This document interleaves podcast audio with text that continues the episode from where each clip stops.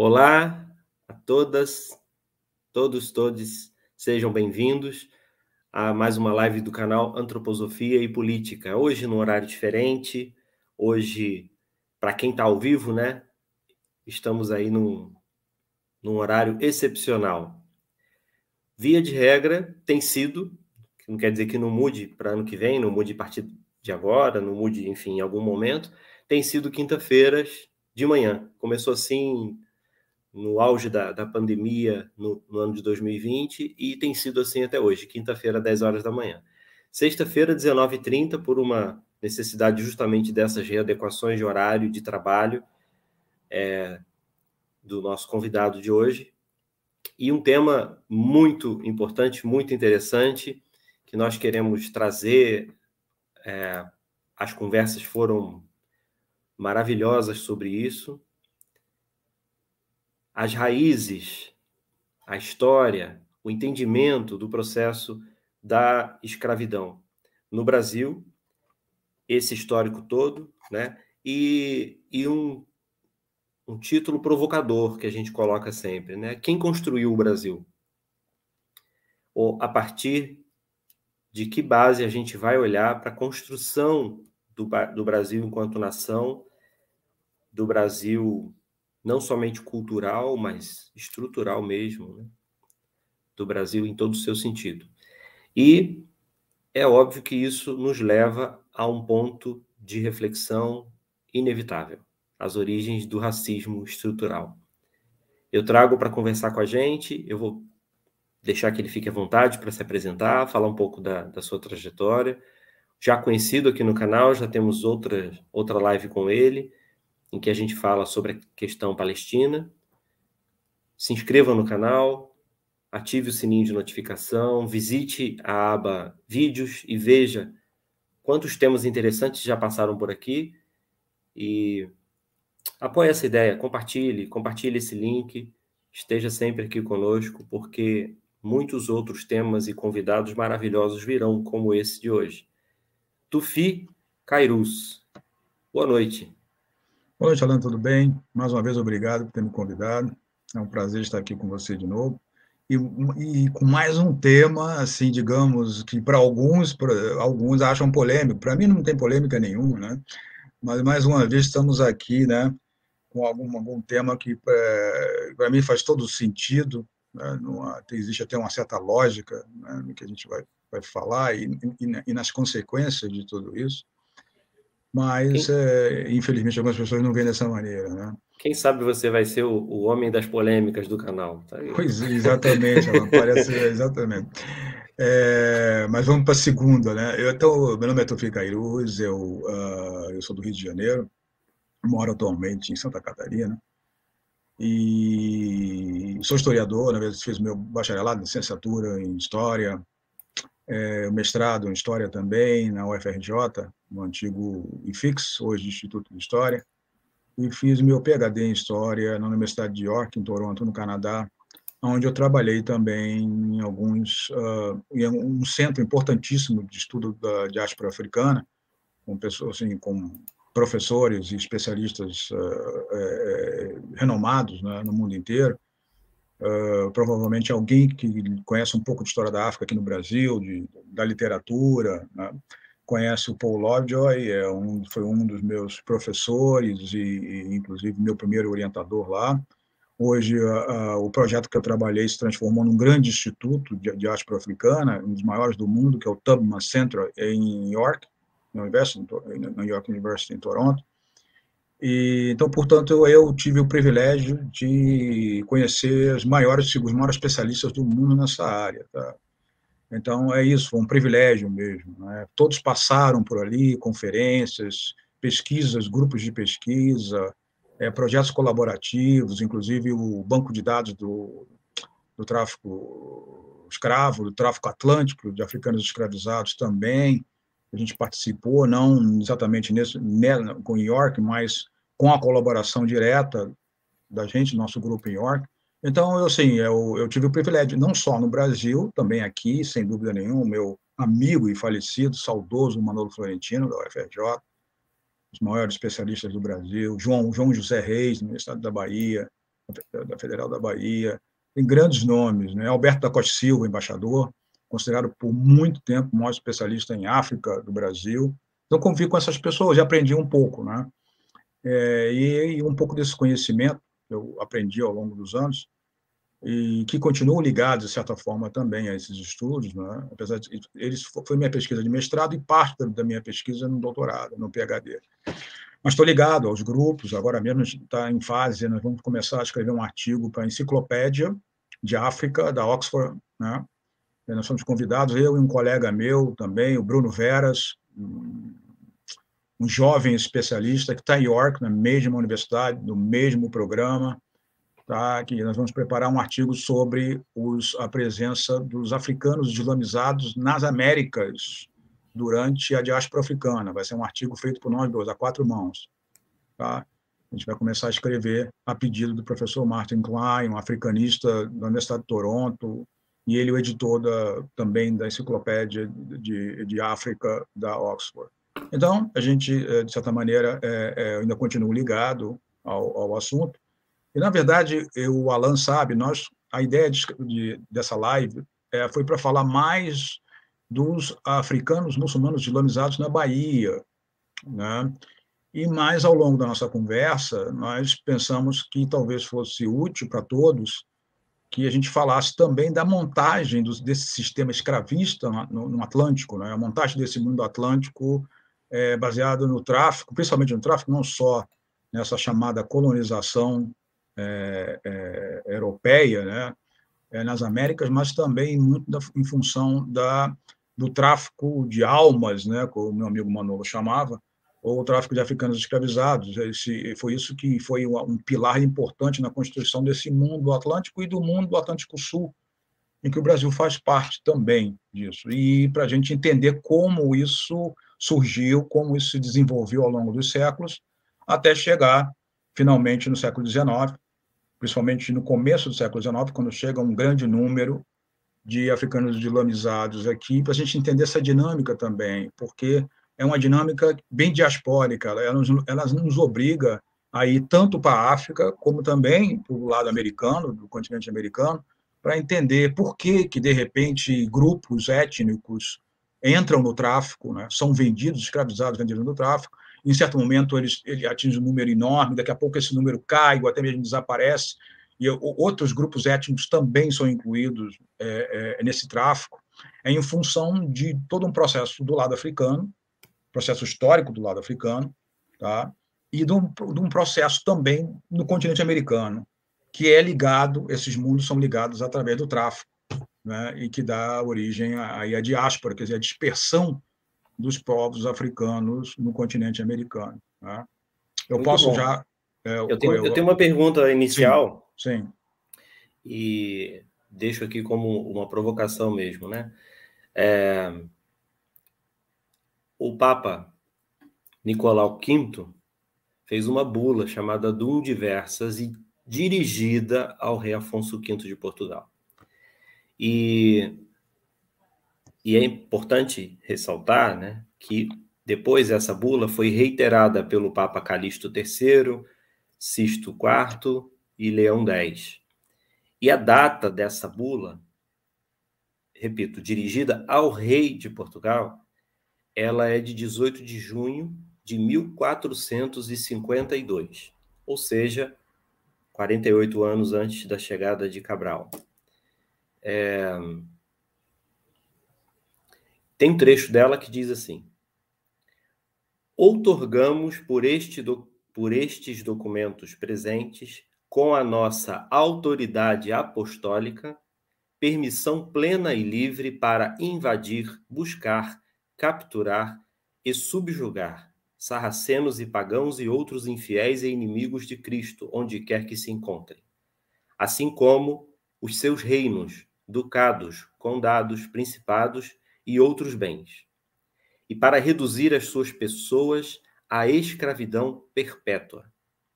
Nós lhe concedemos, por estes presentes documentos, com nossa autoridade apostólica, plena e livre permissão para invadir, buscar, capturar e subjugar sarracenos, pagãos e quaisquer outros incrédulos e inimigos de Cristo. Reduzir suas pessoas à escravidão perpétua. A minha pergunta é, é muito simples. Para datar de 1452 essa bula papal, esse papo de escravidão, de, de, de, de escravização, de escravatura, de comércio de escravizados já devia estar acontecendo algum tempo antes. E, e aí acho que você pode, de repente, começar, é, talvez, sugestão. O que originou essa, essa, essa bula de 1452?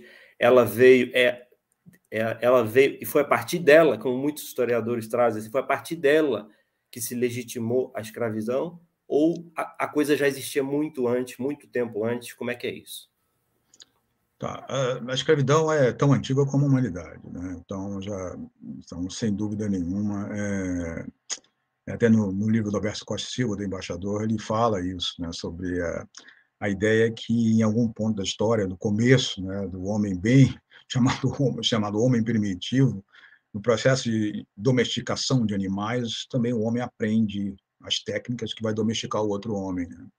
Então, até, tem até é, teorias que falam que o homem usou os mesmos métodos de domesticação dos animais para domesticar o outro homem. Tem uns que falam que, inclusive, o homem teria domesticado primeiro o outro homem e depois usado a técnica para domesticar os animais. Bom, de qualquer maneira, é isso que a escravidão é, e ela é extremamente antiga, tá? muito antiga, e acompanhou grande parte da história da humanidade, todo, todo, em todos os lugares. A escravidão existiu em praticamente todas as sociedades, independente de tempo e lugar. Né? Isso é uma coisa. Agora, a escravidão que nos interessa hoje, que é a escravidão, é, é, o sistema escravista, é, na África e principalmente nas Américas, no Brasil, né, a gente vai falar, ele, ele, portanto, ele surge quando já existia a escravidão há milhares de anos, tá? E essa parte, essa bula em particular e a posição da Igreja Católica em particular simplesmente reflete um sentimento, um espírito de cruzada, tá? É um espírito de cruzada porque não podemos esquecer que Portugal, chamada Portugal e Espanha, a Península Ibérica, ela foi é, é, é dominada né, por povos árabes e berberes, né, então, é, muçulmanos, é, durante muitos séculos. Tá? E então, uh, de certa maneira, essa bula ela reflete a continuação uma chamada que eles chamam, passou para a história com um nome interessante, que muitos até criticam hoje, né? chamada Reconquista, né? Reconquista da Península Ibérica por esses uh, cristãos, que certamente não eram os cristãos que estavam lá quando os árabes e, e, e berberes chegam no século VIII. Tá? Nós estamos falando de séculos e séculos, então, para mim, Reconquista, de novo, só se fossem os mesmos, então são aqueles que nem sonhavam em ter nascido ainda, mas ficou, inclusive até como forma de, uma invenção de uma tradição, né, essa, esse nome Reconquista, e essa bula e todas as empreitadas que seguem, digamos assim, ao surgimento de Portugal e da Espanha como reinos católicos, né, fervorosamente católicos, até de um cristianismo fundamentalista que surge nesse momento, é, com Inquisição e tudo que virá depois, né, não sou eu que estou falando, é muito claro isso, é, é, é, tem um espírito de cruzado. Então, todas as empreitadas em África e nas Américas, elas vão ser, de certa maneira, dentro desse espírito. É tanto que os nomes, o sistema, tudo vai levar, de certa forma, esse, esse ethos, né? esse espírito de cruzada. Então, quando ele fala em sarracenos e outros povos, é exatamente isso, é o nome que eles davam para aqueles povos. Qualquer, sarraceno podia ser qualquer coisa que fosse muçulmana, tá? Assim, se fosse berbere, não importa, se fosse uh, árabe, não importa, não, não havia essa distinção. Isso, na verdade, fa faz escola, eles vão fazer isso com outros povos também. Né? Os africanos vão ser transformados em uma coisa qualquer, uma massa disforme de africanos, um continente gigantesco, né? com um mosaico de culturas e grupos étnicos. As Américas também, do indígena, tudo, tudo, tudo vira, de certa maneira, eles simplificam as coisas, botam um rótulo genérico e pronto. Né? Então, é, esse é o espírito de cruzada. Então, é a sanção da Igreja Católica, a, a, a tal da Reconquista já havia terminado, e lembre-se que ela não terminou com a conquista territorial, ela vai continuar com a campanha, inclusive, é, de, de limpeza étnica na Península Ibérica, não vamos esquecer nisso, ciganos, judeus sefarditas, é, mouros, também, que é outro rótulo bem genérico, ninguém sabia do que era, são mouros, são muçulmanos, é igual muçulmanos, né? É, eles foram expulsos, né? eles foram é, é convertidos à força né? e foram mortos, são torturados e mortos, inclusive pela Inquisição que veio depois. Esse é o panorama na Península Ibérica. E esse espírito, ele continua. Esse espírito, ele vai além. Ele vai junto com as caravelas, ele vai junto com a expansão portuguesa, os portugueses são os pioneiros, e vai ser levada para as Américas também. Então, os termos a gente vai ver, os termos são exatamente iguais. É, é, até a ideia, nomes como mamelucos, por exemplo, que é dos mamelucos, quer dizer, que eram povos turcos, né, são usados para definir né, os mestiços de índios na América e uma série de outros. É, então, o espírito da cruzada foi o espírito que permeou essa expansão. Só que agora era uma cruzada no oceano, tá? além mar, né, que os portugueses diziam, né, que os portugueses vão começar a chegar em certos porque nós sabemos também, aí sim, da, estratégia de, de, tentar chegar ao Oriente, né? chegar ao Oriente é, navegando, contornando o continente africano, isso é outra coisa também que se fala tanto, ah, porque os turcos tomaram né, aquelas cidades ali, a Constantinopla, e fechou. Na verdade, esse comércio nunca foi fechado. Isso é uma balela. Uhum. O comércio continua, os italianos, as cidades italianas continuam a fazer comércio ali sem problema nenhum. Isso é mais, um, é uma, mais uma dessas, é uma narrativa histórica falaciosa. O fato é que realmente eles tinham interesse tá, em, em navegar e, de repente, conquistar novas terras em outros lugares, e, ao mesmo tempo, achar uma rota alternativa em que eles não dependessem nem das cidades italianas, nem dos povos muçulmanos ali atuando é, no meio, como intermediários, certo? Além do sentimento de cruzada, de conversão, né, de é, proselitismo, tudo isso que permeou as chamadas grandes navegações no Atlântico, né, e depois até chegar nas Índias. Nesse inclusive, processo... pouca gente ah. sabe, inclusive pouca gente sabe que a, a esquadra de Cabral tinha uma missão de ir até lá, né? Então, depois que saiu do Brasil, ele foi lá na, na, naquela região. Ele cruzou o, nas Índias, sim. a África, né? Ele foi nas Índias, né? Inclusive sim, com sim. navios de guerra.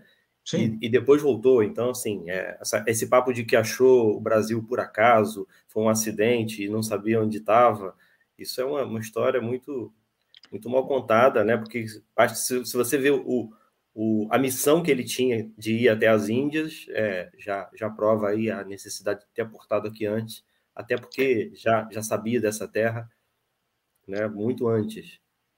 É, é esses são surgem muito, muitas teses, muitas vertentes né, para interpretar. De qualquer maneira, o, o, Brasil, o chamado que vai ser Brasil, ele vai ser uma espécie, durante algum tempo, um ponto de apoio, né? para as frotas que vão para as Índias. Então, é, por conta das correntes, é uma série de coisas interessantes. Tem um livro aí, o Trato dos Viventes, para quem quiser, do Alen Castro, é muito interessante. Não é um livro exatamente pioneiro nisso, mas é, é um livro bem acessível, bem interessante de ler, é, que fala das correntes, no sistema de ventos e correntes no Atlântico, né? que se a gente não entender isso, fica, às vezes não fica muito claro. Então, muitas vezes, essas rotas eram, a gente está falando de uma época que não existia força mecânica, né, vapor, nada disso. Então, as caravelas navegavam ao sabor dos ventos e das correntes marítimas. Então, se a gente eh, observar o regime de ventos e correntes no Atlântico, principalmente no Atlântico Sul, nós começamos a entender muitas coisas e como, como esse mundo foi formado também, porque as pessoas eles não navegavam exatamente em linha reta nem para onde queriam usar eles. Muitas vezes tinham que fazer um, um caminho diferente para aproveitar os ventos né, e as correntes marítimas. Isso é muito importante, a gente não vai ter muito tempo para isso, mas é. quem quiser, Trata dos Viventes, do Alencastro, do professor Alencastro, é um livro que fala bastante disso, né, e como essa, essa parte da, da natureza e da geografia tem uma importância muito grande, muitas vezes, nessa, em todo esse processo, porque, como eu falei, era um tempo ainda que o homem dependia muito dos elementos, né? estava muito à mercê dos elementos, e, portanto, ele tinha que seguir mais ou menos as rotas que eram possíveis, tá? E chegar em lugares também muitas vezes levados por, por, essa, por esse aspecto, digamos, da natureza. Bom, Dá com isso. Ver até hoje, né? Dá para ver hum. até hoje, tem animação do satélite, até o, as correntes marítimas não mudaram, elas estão e uhum. mostram né, as correntes favoráveis da África para o Brasil. Só para complementar o que você está. Exatamente. Tá dizendo, né? E, Dá para ver até hoje. Né? Você não navegava, a gente não tem mapas aqui, mas você não navegava direto de Portugal, saindo de Portugal, numa linha reta na costa africana. Você tinha que fazer uns, uns, uns, uns, uns uh, uh, umas voltas, muitas vezes. Né? Você navegava até no sentido contrário, para poder aproveitar os ventos e depois voltar né, voltar para onde você queria ao longo da costa africana, porque são correntes diferentes que se encontram, muitas vezes uma termina, outra começa, os ventos também, dependendo da época do ano, uma série de coisas. Né? Dependendo uhum. da época do ano que você navega, também muda muita coisa. Então, principalmente no regime de ventos.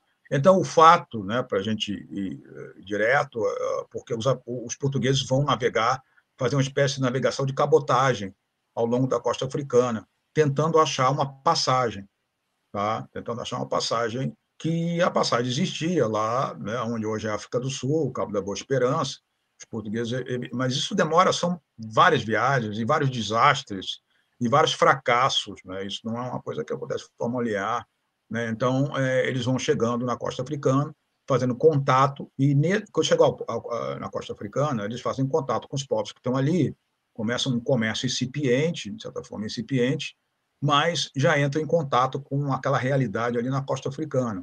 Isso vai ser importante porque em outro momento, quando os portugueses realmente começarem a fazer um comércio mais intenso e já já tinham chegado também ao continente americano, isso vai ser importante esses contatos, esses pontos de apoio, né, com os portugueses, de conhecimento com aqueles povos também, imagine, de língua, de uma série de, de coisas, eh, de entender como funciona o sistema para comerciar é, é, com eles, ou fazer trocas, ou qualquer outra coisa. Né?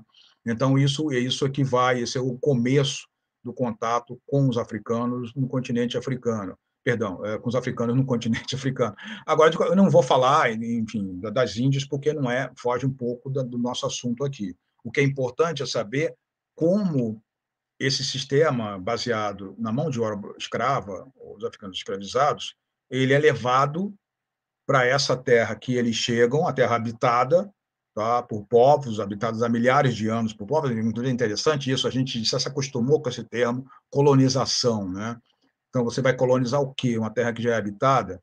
E isso fez escola também, né? Os, os caras vão colonizar lugares que são dos lugares mais antigos habitados é, pelos homens, né? Em outros lugares do mundo e chamam de colônia, né? Assentamento, é, colono, né? usar essa, essa, essa, esse eufemismo horroroso. Então, na verdade, haviam já milhões de indígenas aonde é o território brasileiro, sem contar os outros tantos milhões que existiam pelo, pelo continente americano inteiro. Tá? Então, é, não é meio colônia, a gente tinha que chamar isso de conquista, porque é o que é, é o que foi. Tá? É conquista mesmo. Tá? É, é chegar e conquistar. Tá? É, num primeiro momento, de uma forma até, digamos assim, um pouco mais diplomática, nos primeiros contatos, mas depois, sim, é, em forma de conquista e, inclusive, escravização dos indígenas, né, dos povos aqui do continente americano, também chamado indígenas por conta dessas, desses devaneios dos europeus, né, também, né, então, é, viram, os caras chamaram de índios, de, da Índia, ou eram morenos, ou não eram cristãos, né, então, portanto, chamam de, de índios, né, é, mas, de qualquer maneira, esses povos que habitavam o continente americano, é, eles são escravizados também, e vão ser escravizados. Então, a gente sabe que eh, os portugueses chegam na terra que vai ser chamada Brasil e sentem a necessidade de, de certa maneira, apesar de uh, a energia e os objetivos principais do, desse império português que nasce era o Oriente. Tá? Lá que estava a riqueza, lá estava aquilo que interessava a eles, né? especialistas, todo mundo sabe, e, outro, e outros produtos. A riqueza, inclusive, o mundo era muito mais rico no Oriente não tem nem comparação. Tá? Então, a grande riqueza ficava nas Índias, na China, é, na Pérsia, enfim, era um mundo que era um mundo era um mundo muito mais rico do que a Europa. Não tem nem comparação. A Europa era uma espécie de terceiro mundo, tá? É, então, é, o grande, grande objetivo dos portugueses era realmente as Índias e o Oriente, mas, de qualquer maneira, como eles chegam a essa terra aqui, eles veem uh, a necessidade de ocupá-la de alguma maneira, da melhor forma possível, de uma forma que fosse também, é, digamos assim, que, que fosse lucrativa. Fosse lucrativa, que, de acordo com, com, o potencial né, de Portugal, Portugal é um país pequeno, né, continua sendo, com população pequena, tá? E, e, nem todos os portugueses estavam, os poucos portugueses, uma população pequena, mesmo assim, os que participavam desse esforço, digamos, no ultramar, no além-mar, ainda menos ainda. Né? Então, os portugueses tinham, tinham meios é, limitados, bem mais limitados, por exemplo, que os espanhóis. Tá? Então, eles tentam achar uma maneira de montar um esquema, um sistema econômico né, que envolve trabalho, e aí sim nós vamos chegar, envolve trabalho, para poder tomar posse daquela região, inclusive não perdê-la para outros europeus, que começam a chegar também. Né? Os franceses, por exemplo, chegam a uma disputa aqui com os franceses, que por muito tempo não se sabia se o Brasil seria português ou francês. Né? A luta no Nordeste, a luta onde é o Rio de Janeiro hoje, eram lutas e, realmente, se fosse diferente, os franceses poderiam também é, ter colonizado pelo menos parte do Brasil, né, ou ter conquistado parte do Brasil. Então, havia uma necessidade disso. E o sistema que apareceu, que pareceu mais, digamos assim, factível, era um sistema, era, uh, eles experimentaram né, algumas coisas, primeiro extraíram o pau-brasil, o pau-brasil começou a rarear, na costa, ou problema com os indígenas em relação à mão de obra indígena escravizada. Os indígenas morriam em grande quantidade, não só nas guerras, nos conflitos com portugueses, mas principalmente pelas doenças trazidas pelos portugueses. Eu lembrar que as populações indígenas do continente americano ficaram isoladas durante milhares de anos, então eles eram muito suscetíveis às doenças trazidas pelos europeus. Então, uma simples gripe que portugueses e espanhóis traziam dizimavam milhares e milhares de índios e faziam aldeias desertas Tá? Então, a mão de obra indígena rapidamente escasseou, tá? não aqueles mitos né, do, do índio preguiçoso, ou coisa que o vale, mas principalmente pela, pela fragilidade né, é, natural é, dos índios face às doenças né, trazidas pelo, pelos europeus, né, principalmente portugueses e espanhóis. Né. Outra coisa também é que, obviamente, os indígenas no território brasileiro não estavam habituados ao trabalho sistemático e pesado, sistemático. Eles uh, eram caçadores e, e, coletores e com algum tipo de agricultura, mas num sistema completamente diferente. Então, eles não estavam nem preparados culturalmente para esse tipo de trabalho intenso, visando lucro. Isso é uma coisa completamente desconhecida para eles. Tá? Visando lucro, produtividade, isso é uma coisa que, certamente, para eles era muito estranha. Tá? É, então, é, nesse, eles começaram a perceber que não poderiam contar apenas com a mão de obra indígena, a mão de obra indígena é escravizada, e começam a pensar em, em, em alternativas. Ora, europeus geralmente não vêm para o trópico trabalhar pesado, mão de obra intensiva, isso não acontece nem em português, nem em espanhol, se propunham a isso, por várias razões, não só razões de, de, de de climáticas, mas razões culturais, entre outras, que a gente não vai poder é, se estender aqui. Mas, de qualquer maneira, não havia condição, e, e, o, e também o custo, né? Seria, tornaria inviável trazer imigrantes europeus, imagina, em 1500, é, é, para essas terras aqui, é, se houvesse disponibilidade, mesmo que houvesse disponibilidade de mão de obra, seria muito difícil em termos de custo também. Então surgiu a alternativa dos, dos povos africanos. Por quê? Os povos africanos, esse sistema. Primeiro, a escravidão, ou um sistema escravista de trabalhos, é, é, digamos assim, forçados, né? já existia na África desde a antiguidade. Existiu. E a África, assim como outras partes do mundo, supria uh, impérios e civilizações com mão de obra escrava. Não só a África, tá? a Ásia Central, a própria Europa, eram fontes de escravos, eram fontes de povos escravizados, sem dúvida nenhuma, não apenas a África. E havia também uma escravidão interna né, dentro do continente africano. Portanto, havia uma certa havia já um sistema é, instalado e os portugueses, quando chegam ali, encontram esse sistema. Né? E havia uma oferta de mão de obra escrava Tá? Isso, tem, é isso que fica muito claro isso. Então, os portugueses não inventaram necessariamente, não inventaram a escravidão e muito menos inventaram a escravidão dos africanos. E, como eu falei, eles, eles os portugueses já tinham uma a prática de escravizar povos que não fossem cristãos, que chamavam de pagãos, chamavam de várias coisas, né? É, é, é, já havia desde a Reconquista que eu falei para vocês, escravizavam os mouros, escravizavam os povos da, quando conseguiam capturar na, na, na, África do Norte, já existia a escravidão também ali no, no Mediterrâneo, é muito importante, que antes de formar o mundo atlântico, é, é, havia o mundo mediterrâneo, e muito desse mundo mediterrâneo ele é transplantado para o Atlântico. Inclusive o sistema econômico que vai prevalecer né, no processo de conquista do, do chamado do, do território que, que, que via ser Brasil, que é o famoso sistema de engenho de cana-de-açúcar.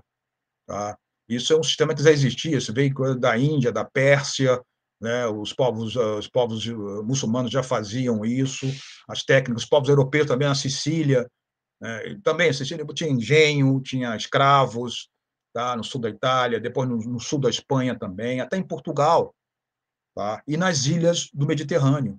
Então, era um sistema que já existia, um sistema de, de extrair açúcar, que era uma mercadoria valiosíssima na época, era uma especiaria, tá? para ser vendida para as elites na Europa, é, usando mão de obra escrava no Mediterrâneo. Tá? E era caro, né? Claro. Muito caro, extremamente caro e era como as especiarias, todas as especiarias eram. As especiarias eram essencialmente produtos levados para abastecer os gostos exóticos das elites europeias, tá? Essa história de, de conservação de alimentos é uma balela, tá? Então, hum, porque não existe conservante melhor do que aquele que se conhece desde, acho que, não sei, da antiguidade mais remota, que é o sal. Então, é... E, e ali, e, e ali em Açores, na Ilha da Madeira, ali eles já tinham estado antes de, de, de ir para a África. Eles já Exatamente. tinham feito esse processo ali. Porque a expansão marítima começa justamente pelos pontos mais próximos, né? É a Ilha da Madeira, é, é, Açores, depois as Ilhas Canárias, né? Então, é, é, nessas ilhas que eles chegam primeiro. E, e são em várias ilhas, depois uh, São Tomé, né, já mais, mais para o sul, são, são nessas ilhas que vão se instalar essa primeira experiência. É um, um laboratório, funciona como um laboratório. Você vem do Mediterrâneo e agora já está no Atlântico. Uhum. Tá? No Atlântico e usando a mão de obra que está mais próxima, que justamente é a mão de obra dos africanos. Tá? Isso é, entra, entra na lógica também. Se você olhar, a África está do outro lado do, do, Atlântico, a América desse lado, então fazia sentido, tá? os portugueses já conheciam a costa africana, Tá? Já havia o uso de mão de obra escrava, é, escravizada africana no Mediterrâneo. Tá? É tanto que muitos africanos, inclusive, foram escravizados e foram para Portugal e Espanha. Havia, havia uma população de, de africanos, de origem africana, em grande quantidade, em Portugal e Espanha. Isso não se fala, só que eles desapareceram depois. Não houve, né? porque a gente sabe pelo, pela, pela própria dinâmica do tráfico, a população escravizada ela tem uma expectativa de vida muito pequena, curta, tá? E não houve reprodução natural. Então, quando esse comércio, essa, esse tráfico parou para Portugal e Espanha, praticamente essa população desapareceu, ou se amistiçou em um certo momento e desapareceu, tá? Mas mesmo em função, a gente vai ver também que se não fosse o tráfico constante, também provavelmente a escravização dos africanos acabaria, porque a população a população escravizada não se reproduzia naturalmente. Isso é uma coisa que a gente vai ver, que é uma das características do, da, da, escravidão uh, uh, nas Américas em geral e em particular no Brasil, tá? Então fazia-se. Eu, Foi. É, eu já fico assim é, curioso já, porque só de pensar na quantidade de embarcações que eles construíram, eu já fico admirado disso, de Portugal ter feito isso, né? Um país daquele tamanho, é, não sei de onde eles tiraram tanta madeira, enfim, eu fico viajando aqui na minha, na minha ignorância de como é que eles conseguiam fazer aquilo tudo, todas aquelas embarcações, aquele negócio todo. E eu posso pegar a partir desse ponto, em termos de, de é, população mesmo de Portugal, em termos de mão de obra, como você falou, é, mas acrescentar aí outros interesses lucrativos que provavelmente entraram nesse, nesse processo como é, armas, impostos, enfim, e que, e que se resolveu então fomentar esse, esse tráfico de escravos para cá, uma coisa que já, já acontecia lá. Posso pensar mais ou menos assim que isso foi um, é porque um motivador. Isso, a compra, a compra de seres humanos ali, de mão de obra, ela vai gerar uma série de outros uh, uh, interesses ali e de possibilidades. Abre-se um mundo de possibilidades, né? É, é, na linguagem do, empreendedor, do, do, empreendedor de hoje, essa coisa, um mundo de possibilidades, de oportunidades. É, né? Era um, um, grande negócio, né? Era... Um grande negócio, porque aí você vai também fazer uma série de outras trocas, né? principalmente na, na, na tal da lei da oferta e procura, né? que o que os africanos, ou então aquele, os africanos não muito diferentes dos europeus, a gente, quando fala de consumo, as pessoas pensam no consumo presente, consumo de massa, isso não existia. Esse conceito não existe e vai ficar sem existir muitos séculos. Isso é um conceito do, ah, mais para o século, final do século XIX, século XX tá? de consumo de massa. Tá? Então, não existia. Quando a gente fala de consumo, é como eu falei, em especiarias, ou seja, lá o que for, era o consumo de uma elite europeia, né, da uma nobreza, igreja, uma série de coisas, autodignatários que consumiam esse tipo de coisas.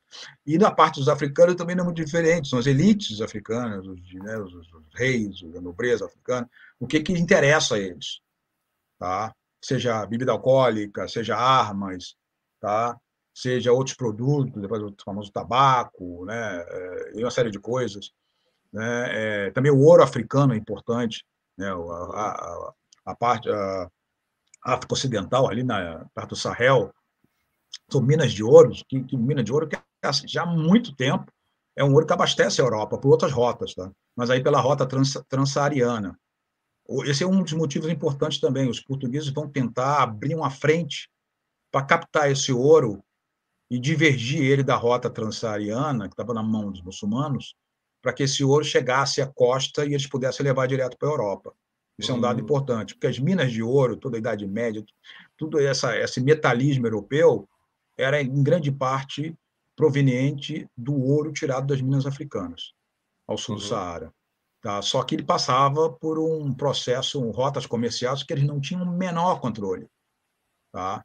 Então, foi uma maneira também de divergir, essa, essa é, divertir, vamos dizer, é, tirar essa, essa, essa rota é, do, do, da mão é, de, de, desses berberes, enfim, dos povos do norte da África islamizados, e abrir uma, uma brecha nisso aí, uma, uma, uma, uma saída para esse ouro para o Atlântico. Uhum. Tá? Houve também uma. Isso é bem importante também. É, essa é uma das razões. E com isso vem a possibilidade de trazer mão de obra tá, escravizada, que já existia, certo? E para o continente, é, continente, americano. E essa empreitada, a empreitada interessante do açúcar, porque também tem capitais. É bem interessante isso, como os capitais de outras partes da Europa, né, capitalistas da, da, região que, que, que, que a Holanda, por exemplo, né, e muitos, inclusive, é, com origem em Portugal, são judeus sefarditas que vão para lá, né, perseguidos né, pela, pela, pela sanha aí, fundamentalista cristã em Portugal, que vão se instalar em, em, em Amsterdã, em Roterdã, nesses lugares, e que vão é, financiar, entrar com financiamento. Então, é uma empreitada realmente é multinacional. Hum. Tá? Não foi tão simples essa relação que o rei de Portugal, aquelas coisas que ele vê na escola fundamental, né, disso, houve uma empreitada, capitais capitais de outros lugares que entram para financiar a montagem desse sistema. Capitais que vêm, como eu falei, dessas cidades holandesas, né? aí sim a, a, o domínio político português, né? É, o controle da região pelos portugueses, o domínio político também, e aí entra a mão de obra importada da África, tá certo? E, e aí se monta aquilo que é o, digamos assim, a, a, o cerne, o fundamento da, da, chamada colonização, da conquista do Brasil, que é, são os engenhos de cana e a produção de açúcar. E aí sim, quando esse, esse negócio ele, ele se prova lucrativo, né, eles conseguem produzir por um custo, inclusive mais barato, né, o açúcar que começa a chegar em mais quantidade na Europa, aí se torna uma empreitada extremamente lucrativa. E aí sim o, o tráfico vai é, é continuar e, inclusive, aumentar em função do, do sucesso, vamos botar assim, entre aspas, dessa empreitada. Sobre o, essas, assim, sobre o racismo, vamos dizer si, que é um ponto importante também aqui hoje discutir, eu não diria que nesse momento ele pesou tanto, tá? Nessa decisão, tá? Que era mais ao longo do tempo é, há necessidade de se criar um discurso que justifique a escravização do africano, aquele de pele escura, tá? Então, é, isso sim, eu acho que o racismo ele vai ser algo gradual. Tá? Primeiro, como você falou, a bula papal, que não falava exatamente de negros, falava de sarracenos, falava aqueles não cristãos, inclusive. Não uhum. falava de pele, não falava muito nisso. Falava mais na, no aspecto religioso. Aqueles que não são cristãos tá, têm que ser escravizados. Certo? é, ou então de, de, ser de uma religião rival, vamos dizer assim, que é o Islã também, que é um passivo de escravização. Não há, nesse momento, acho que nesse início da empreitada portuguesa, né, é, necessariamente um racismo que justifique a escravização dos africanos.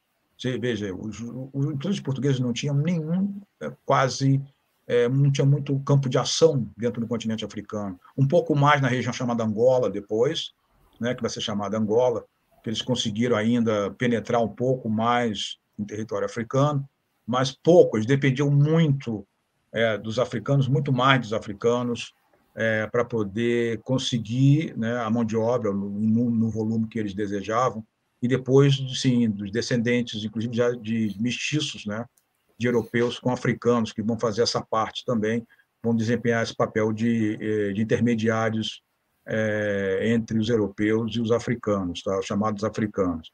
Mas nesse momento não, mas ao longo dos séculos, sendo a África praticamente, praticamente não único, né? Com, outra coisa importante é que a, a, os indígenas vão ser é, de certa maneira, há uma polêmica em, em, durante algum tempo em relação a isso, mas, no fim, a Igreja Católica vai, de certa maneira, proteger os indígenas. Né?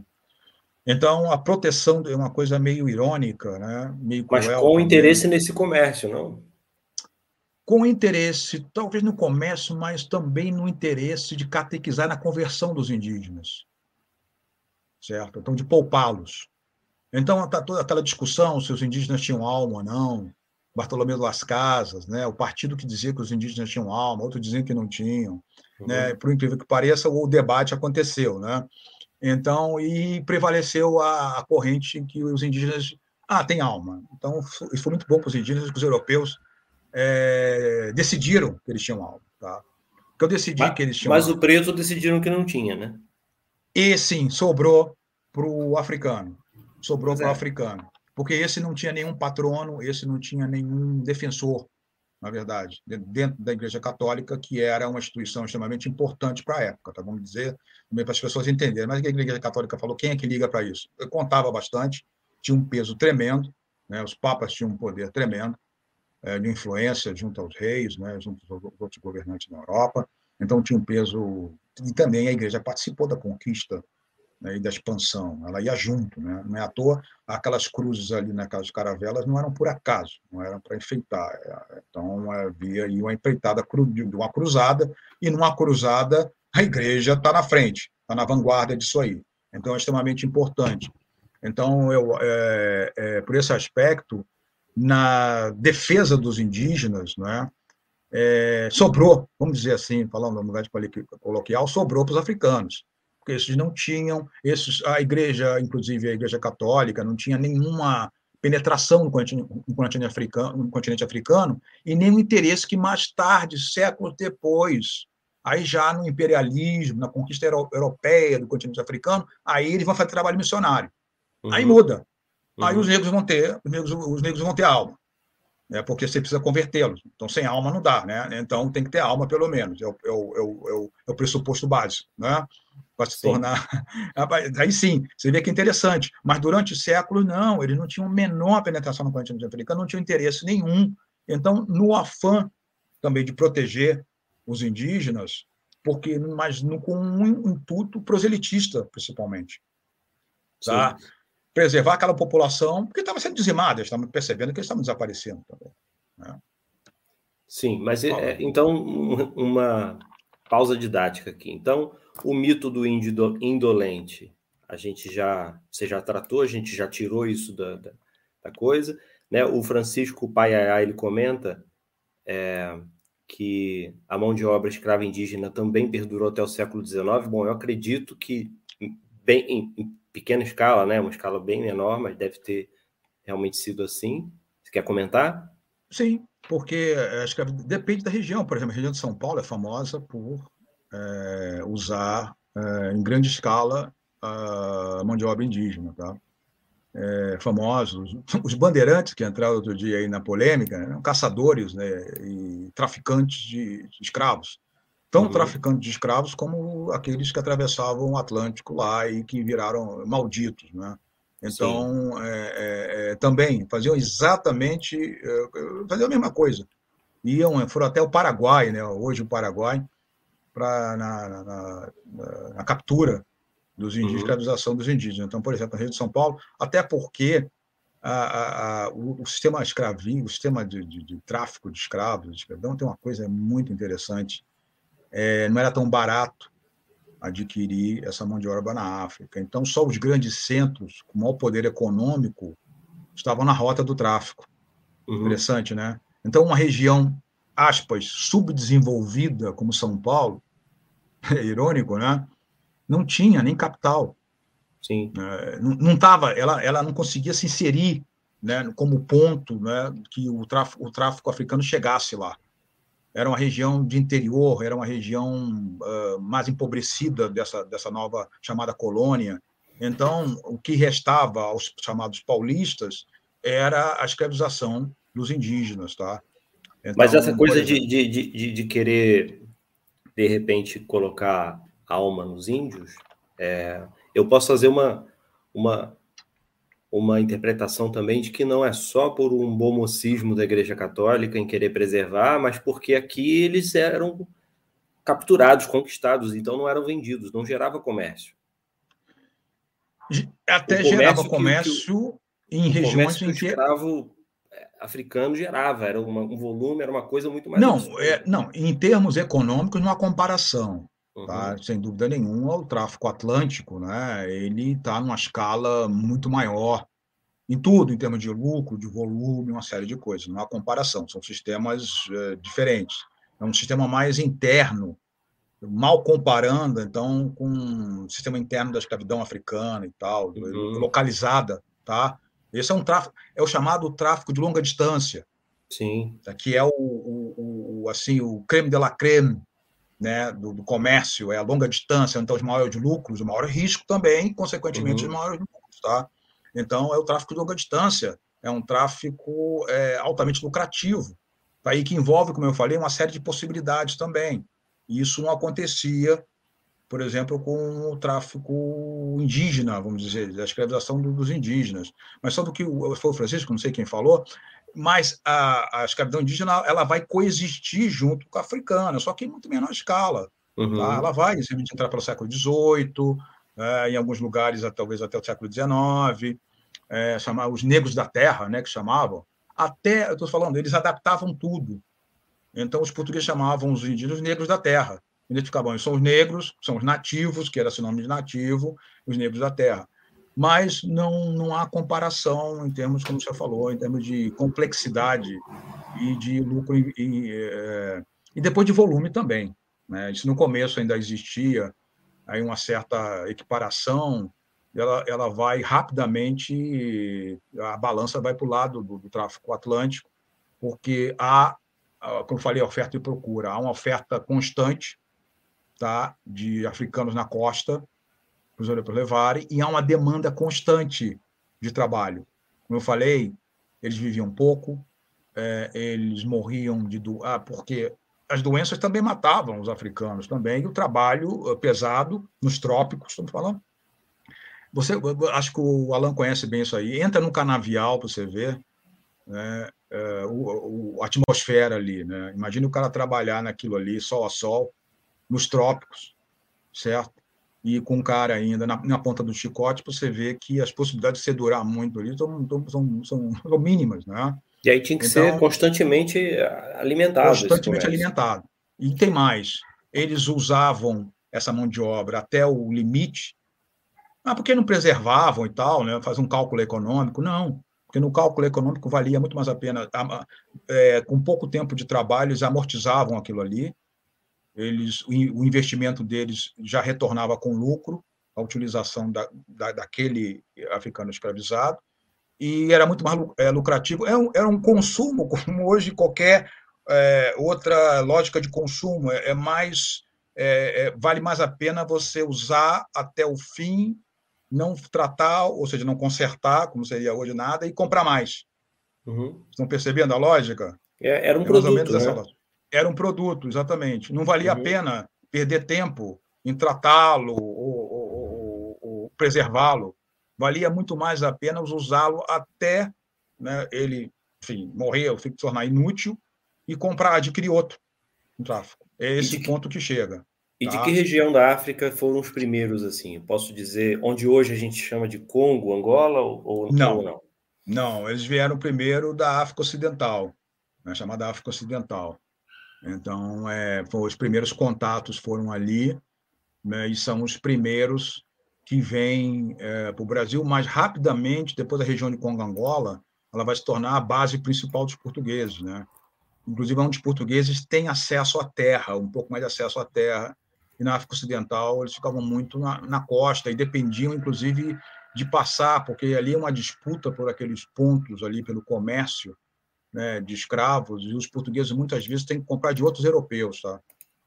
Para a gente não, entrar muito, uh, esmiuçar muito isso, os holandeses passam a controlar, né, tem o assento também, né, aquele contrato de fornecimento de, de escravos para o Império Espanhol, né, uma série de coisas. Então, aonde os portugueses tinham acesso direto à fonte e tinham mais controle do tráfico era na região de região de uhum. Angola.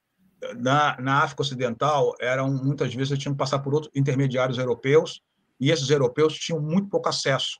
Ficavam em costas, em fortes, nas ilhas, eles não tinham, não entravam é, é, adentro do continente africano. Falando de escravidão, é bom para a gente falar que a gente uma coisa importante, viu, Alain? Muita gente estar se perguntando, e que é uma espécie de retórica que está rolando aí por algum tempo. Ah, mas então já havia escravidão, os portugueses não têm culpa nenhuma, nem os europeus, enfim, tudo isso. Só que, de novo, a escravidão, escravidão, a forma de escravidão diferente, há várias formas de escravidão ao longo da longuíssima história né, desse sistema. Tá? A escravidão ela não é a mesma em lugares diferentes, tá certo? E o, a escravidão tradicional, se a gente pode chamar assim, que havia no continente africano, era uma escravidão diferente, inclusive com, com aspectos e com objetivos bem diferentes. Eu acho que isso é uma coisa que é extremamente complexa para a gente é, entrar agora, senão a gente vai sair muito do, da, do, do nosso é, do que a gente nos interessa, mas só que já isso já está estabelecido, né, pelos especialistas que é, essa, essa escravidão que existia no continente africano era uma escravidão é, que não tinha e que não vai ter os mesmos contornos, objetivos econômicos, né, de maximização do lucro, todas essas, essas essa lógica que vai esse capitalismo nascente, né, uhum. né, e essa forma de capitalismo nascente que vai se instalar no continente americano, vai ser um grande laboratório isso aí, né, da exploração máxima né, dessa mão de obra, porque não havia nenhuma intenção de, pre de preservar a mão de obra. E já no continente africano, para dar um exemplo, muitas vezes a escravização funcionava como um meio da incorporação de estrangeiros num determinado lugar, via uhum. escravização. A escravização, muitas vezes, era, um, era uma forma de redenção social. Uhum. Não havia cadeia, não havia prisão, isso é uma coisa meio moderna. Tá? Então, esse conceito não existia. Então, as, as penas as punições eram dadas através da escravização do indivíduo. Dívidas eram pagas através da escravização do indivíduo. E por assim adiante. Então, a escravização muitas vezes era uma coisa temporária. Era um status temporário, podia durar muito ou pouco, né? não dizendo que também durava tão pouco assim, e que é, funcionava como um, uma espécie de, é, de, como eu falei, de, de incorporar elementos, tá? sejam prisioneiros de guerra, sejam pessoas punidas, a uma determinada comunidade, porque isso vem de encontro a toda essa tese que o europeu inventou de tribos. Né? Tribos eram é, comunidades isoladas, é, hermeticamente fechadas, e não é isso. Né? As comunidades sobreviviam muitas vezes graças às conquistas e à incorporação de povos capturados, que no final eles eram agregados e se tornavam parte daquelas comunidades, via escravidão. Então, a escravidão era uma espécie de transição nesse processo, vamos dizer, antropológico, da incorporação que a gente chama de estrangeiros. Tá? Então, era muito diferente. Nas Américas, eles eram apenas peças, né, é, é, engrenagens, ou, ou instrumentos, ferramentas de trabalho, mais nada. Tá? Isso uhum. ficou claro, não havia, nenhuma, não, não havia nenhuma intenção de incorporar, ou de preservar, ou de qualquer coisa. Tá? Não que os africanos, já falei dos africanos, não existe africanos, isso africanos, não que eles vissem o outro como estrangeiro, que eram grupos étnicos diferentes, línguas diferentes, muitas vezes, culturas até diferentes também, mas havia é, a, a intenção era outra, não de usar o indivíduo até matá-lo, né, e simplesmente depois comprar outro, adquirir outro. Então não havia essa lógica. Essa lógica, digamos, mercantilista, de mercado e de exploração ao extremo, ela vai ser uma inovação, por isso que fala, das, da, do sistema escravista na América, no continente americano. Mas conforme aumenta a demanda pelos escravizados aqui, no continente americano, então eles entram com mais, com mais violência e com mais é, Bom, força da África todo o processo chamado de colonização dessa conquista é um elemento, uma constante, é a violência. Tá? É a violência. Os povos nativos aqui da América, como na África, a violência tá, ela é o motor né, de tudo isso aí. Agora, como eu falei né, ali há pouco, você para manter esse tráfico, essa, esse comércio de seres humanos durante séculos, você precisa de um discurso que a gente fala. Você precisa de, um, de, um, de uma narrativa que justifique aquilo. Isso, e aí isso é importante. Vão nascer, vão surgir. Aí entra a Bíblia no meio, a maldição de Cã, todas essa, essas histórias que são adaptadas, uhum. essas narrativas bíblicas que são. Ah, mas por que bíblica? Porque a religião era um componente principal. Tudo passava Sim. pela religião nessa época. Não estamos falando de tempos contemporâneos ou modernos, que a religião é empurrada para as margens. Estamos falando no, num tempo que a religião é o centro de tudo. Então. E, e dizer que tem... o africano era um povo, era um povo amaldiçoado. Exato. Que é um discurso Exato. que muitos acreditam até hoje, né? Exato. Lá. Exato. É, porque é, vai se criando os estereótipos, né? E aí você associa. É tanto que quando a gente fala para os alunos, aí você pega o ensino médio, mesmo na, na faculdade, você fala de escravidão, o cara pensa na hora na África. Uhum. Automaticamente. Ele não pensa nos indígenas aqui nas Américas, ele não pensa na, escravização de europeus brancos no norte da África, que também, ah, fala em século XIX, foi uma escravidão que durou até o século XIX também, a escravidão branca no norte da África. Tá? E outras, outros povos também que foram fontes de escravo, né? a região da Ásia Central, do Cáucaso, por exemplo, abastecia o Império Otomano durante séculos e o mundo islâmico. Então, mas aqui é automático. A gente fala aqui do continente americano, é, essa escravidão é sinônimo uhum. de negros e sinônimo de africanos, quando não era assim. Mas, por conta do volume e praticamente do domínio da escravidão africana, né, a escravidão indígena vai se tornar uma coisa muito um paralela e muito menor, menor escala, a, a, aí se cria o estereótipo. Ah, então, então os negros, eles são para isso, é para isso que eles servem, e, e, pra, e, nós temos que justificar a escravização deles, porque, claro, somos seres humanos, tá? Então, não é possível que, se você não tiver uma narrativa dessa, vozes se erguerão em algum momento, né? questionando. Uhum. Bom, mas, mas por quê? Será que é só assim mesmo?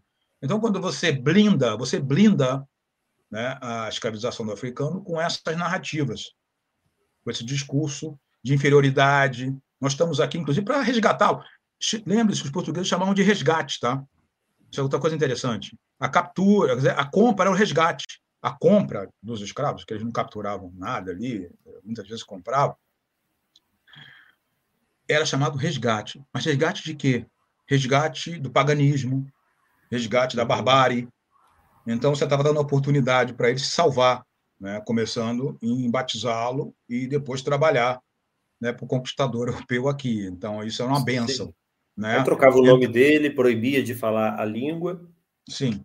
Co e, e contraditoriamente batizava, né? O, o, o, sem alma. Isso. Né? É, é, é, o, é o praxe, né? Uma das primeiras coisas que aconteciam era justamente esse, esse ritual de passagem.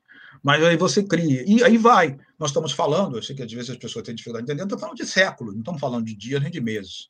Uhum. Falando de séculos e séculos e séculos, e, portanto, esse estigma, cada vez, aí sim, vai se igualar à escravidão aos negros e, consequentemente, aos africanos.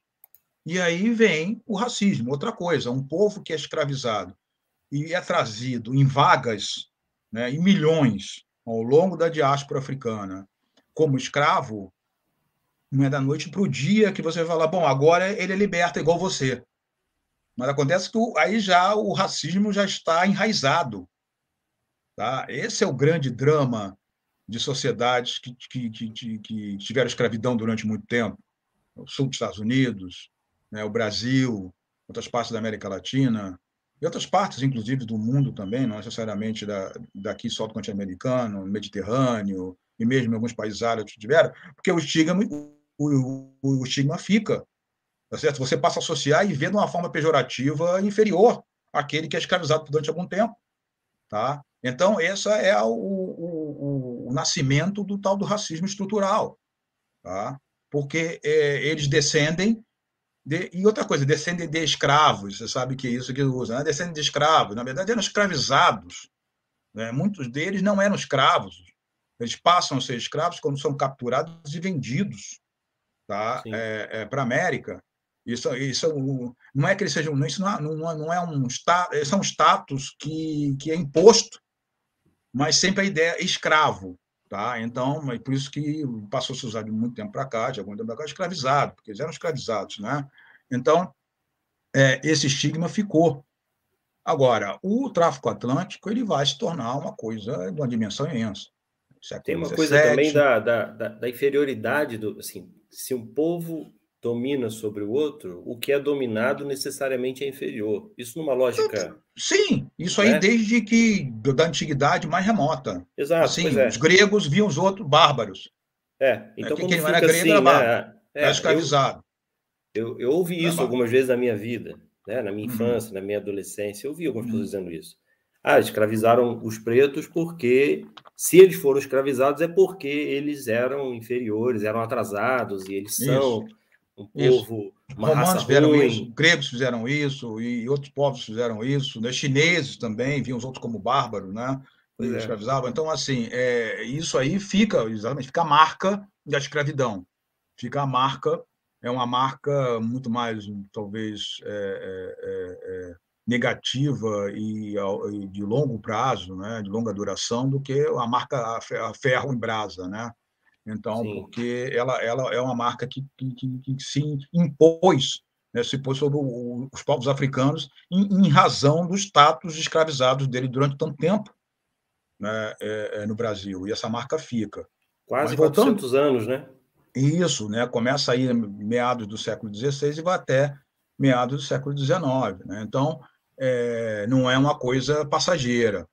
E outra, outra agora, sobre a chamada da nossa, da nossa live, né? então é, é preciso também, aí sim, fazer aqui uma revisão, que não sou eu que faço, já outros fizeram muito antes de mim, que esse país, a partir da conquista dos portugueses, foi construído no braço, principalmente do trabalho dos africanos e seus descendentes. Né?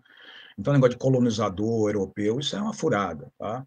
Quem, é, quem foi colonizador aqui é, é, foi o africano, essencialmente o africano, tá? E os afrodescendentes, é claro, né? e também os produtos já da mestiçagem, né? digamos, entre essa, esses povos. Mas é, não tem dúvida nenhuma, porque, porque aquela ideia do, do africano sendo trazido para trabalhar no engenho, aquilo ali foi, sabe, rapidamente, ele vai ser usado em qualquer tipo de trabalho que se possa imaginar nessa uhum. terra. Tudo é movido pelo, pelo, pelo escravizado, tudo. Escravidão urbana, é, escravidão, é, é, o cultivo, é, é, atividade, qualquer atividade que se pense é, e possa imaginar, ela é exercida pelo, pelo, pelo escravizado. Os, os, portugueses, depois os seus descendentes, né, nem andavam né, no momento, são carregados também. Nem isso eles faziam.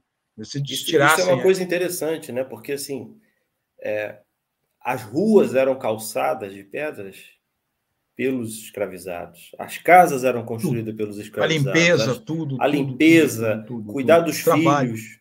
trabalho era... especializado, sapateiro, barbeiro, tudo, tudo, qualquer atividade. Transporte, porto, tudo, tudo, tudo, tudo. É, é, a presença deles é o que mais assustava os europeus. Digo, depois que os viajantes, eu pego os relatos dos viajantes ingleses, franceses, né? Aí depois de povos aí, depois seriam os alemães, né? Holandeses, seja lá. É, o que mais espantava ao chegar ao Brasil era a presença, a onipresença do africano e os afrodescendentes em qualquer atividade. Eles uhum. se espantavam com aquilo. Chegavam no porto, a primeira impressão que eles já faziam era isso. Eles nunca, eles olhavam, vinham aquilo tudo, né, é, só os, os, os, negros trabalhando, né, toda atividade na colônia. Então isso chamava que, atenção. Ah, só, só, um pequeno recorte aqui, a gente está falando do, da colônia. Semana passada eu assisti uma palestra de um professor e ele estava falando, ele falou uma coisa que, que me fez refletir bastante. Quantos europeus inclusive que nós conhecemos, nós lemos, alguns filósofos, inclusive, algumas pessoas que se tornaram famosas, né, conhecidas ao longo da história, viviam, tinham alguma ligação com essa grande empresa, empreitada aí da, do, do, tráfico de escravos, né? Eram sócios dessas, é, poderia dizer, como você disse, multinacionais, não, você falou outra coisa, né? Mas... Eram corporações multinacionais. Né? Corporações né? multinacionais, é, não, não com essa visão do capitalismo de hoje. É, é. Mas muitos, né? Então a gente tinha, às vezes, uma visão assim: ah, era meia dúzia de, de, de portugueses que eram envolvidos com tráfico de escravos e meia dúzia aqui no, no Brasil. Não, lá na Europa tinha, era, movimentava a, a economia lá e pessoas que a gente nem imagina hoje, pessoas que a gente nem imagina, que a gente lê essas pessoas, que a gente estuda essas estavam pessoas. Estavam ligadas ao tráfico. Estavam ao ligadas tráfico. ao tráfico, né? É. Outra coisa importante que você tocou é que no Brasil aquela de comércio triangular, toda essa conversa que ficou durante muito tempo, na verdade, o tráfico era direto mesmo. E os grandes mercadores estavam no Brasil, inclusive, uhum. né, em praças como Salvador, Rio de Janeiro. E, portanto, era tráfico direto. A ligação do Brasil com a África é tão impressionante que, na verdade, parecia uma continuidade, só era separado pelo Atlântico, ou então alguns diziam que nem era separado, ele era ligado. Sim. Né? O Atlântico ligava né, a parte da costa africana com o Brasil, era uma coisa só, uhum. um sistema só, era tudo ligado, completamente interligado. Tá? Não havia e... essa separação e nada disso. Isso aí. É, é, e as grandes fortunas, e o grande lucro, e tudo que se ganhava de dinheiro, né, as elites foram formadas através do, do tráfico escravo e do dinheiro do tráfico escravo, muito menos do que se acha daquele tradicional senhor do engenho, né, disso o dinheiro estava no tráfico. Sim. Né? E ali é que se formava e se reproduzia nas elites né, econômicas e depois políticas no Brasil também, o que, aliás, caracteriza uma sociedade escravista, é isso. Né? A escravidão ela pode ser marginal, periférica em uma sociedade, como acontecia no mundo islâmico e na África, em outros lugares, e ela pode ser uma peça central na sociedade, inclusive econômica que é o caso das sociedades escravistas de, de altíssima intensidade né, é, de escravidão, como, como, se formou na América. No Brasil é, um, é uma Caribe, Brasil. Então, é uma sociedade escravista que difere um pouco. Ela, é, é, é o, ela não sobrevive, porque o, o escravizado está em todas as funções, funções vitais, inclusive, da economia, em tudo, não só doméstica, no privado e no público, uhum. e também tem um papel é, fundamental na, digamos, na acumulação de fortunas na reprodução de, uma elite econômica. Tá? É isso que faz a escravidão aqui um pouco diferente em outros lugares. Tá? É, principalmente no continente americano, como eu falei, em determinadas áreas mais do que outras, não em todo o continente americano, mas em áreas como o Caribe, sul dos Estados Unidos, Brasil, né? né? Então, é isso, que difere mesmo. Então, além do, do é, além, para além do, do, desse ponto do título, né? Quem construiu o Brasil? Interessante aqui já foi que a resposta é bem, é bem clara. É bem clara, né? É, Aliás, os... Eh, ironicamente é clara, mas é de pele escura, né? Isso, é. é. a resposta é óbvia, né? Uhum. Que, que foram os, os escravizados africanos, quem construiu o Brasil. É só dar uma, uma pincelada um pouco mais, fala um pouco mais sobre os discursos para a manutenção do sistema escravagista e como eles evoluíram ao longo do tempo para a gente ter hoje o que a gente chama de racismo estrutural. É, além de, para além dessa questão do preto sem alma, o que mais tinha criado isso? Durante, durante séculos, praticamente não houve oposição nenhuma, em nenhum lugar, à escravização e ao tráfico. Tá? Isso aí foi quase que unanimidade não havia vozes assim rara, muito raras, é, até que alguns grupos na Europa, principalmente seitas vindo do movimento é, da reforma, muito pequenos, eu diria, como os, os quakers, por exemplo. Não sei, no Brasil não se conhece muito eles, né? Os quakers, por exemplo, era um, uma seita que se organizou na Europa e passa a ser visceralmente abolicionista, por exemplo. Hum, não sabia. É, é, os Quakers têm um papel muito importante. Aqui não, mas na Europa eles começam e depois nos Estados Unidos também. Né? Então, esses grupos é, é de algumas seitas reformadas começam, é, mas isso, isso eu estou falando do século XVIII, né? uhum. na, é, mais para a parte final do século XVIII, o movimento abolicionista na Inglaterra, isso vai ser outra fonte de polêmica também na historiografia. Muita, tem gente, tem correntes que, que, que, que, que, que acham ou que uh, atribuem isso a um interesse econômico, é, outros atribuem isso a um interesse é, humanista mesmo, moralista, com valores é, religiosos e, e, e, e, éticos que começam a se desenvolver rapidamente a partir do final do século XVIII, tá? Então, mas aí começa um movimento de oposição, de qualquer maneira, seja por razões econômicas, seja por razões humanitárias. Tá? É fato que esse movimento começa a partir da Inglaterra e de alguns grupos pequenos na Europa, como eu falei, dessas seitas, que parte delas imigram, inclusive, para, as Américas, principalmente para a América do Norte. Né?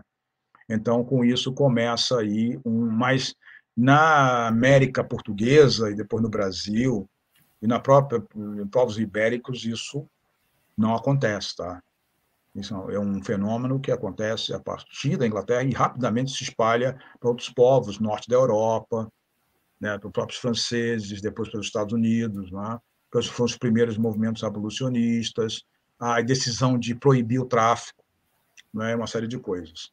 Agora, é, no Brasil, isso continua, assim, o tráfico e a escravidão firme e forte bem forte, e em função o, e o Brasil se torna um, uma terra, né, uma colônia, pode se chamar, e depois aí, todo o processo da evolução para é, centro do Império Português, com a chegada de Dom João VI, o país independente, que é, é, ele se torna completamente dependente da, da, mão de obra escrava, tá?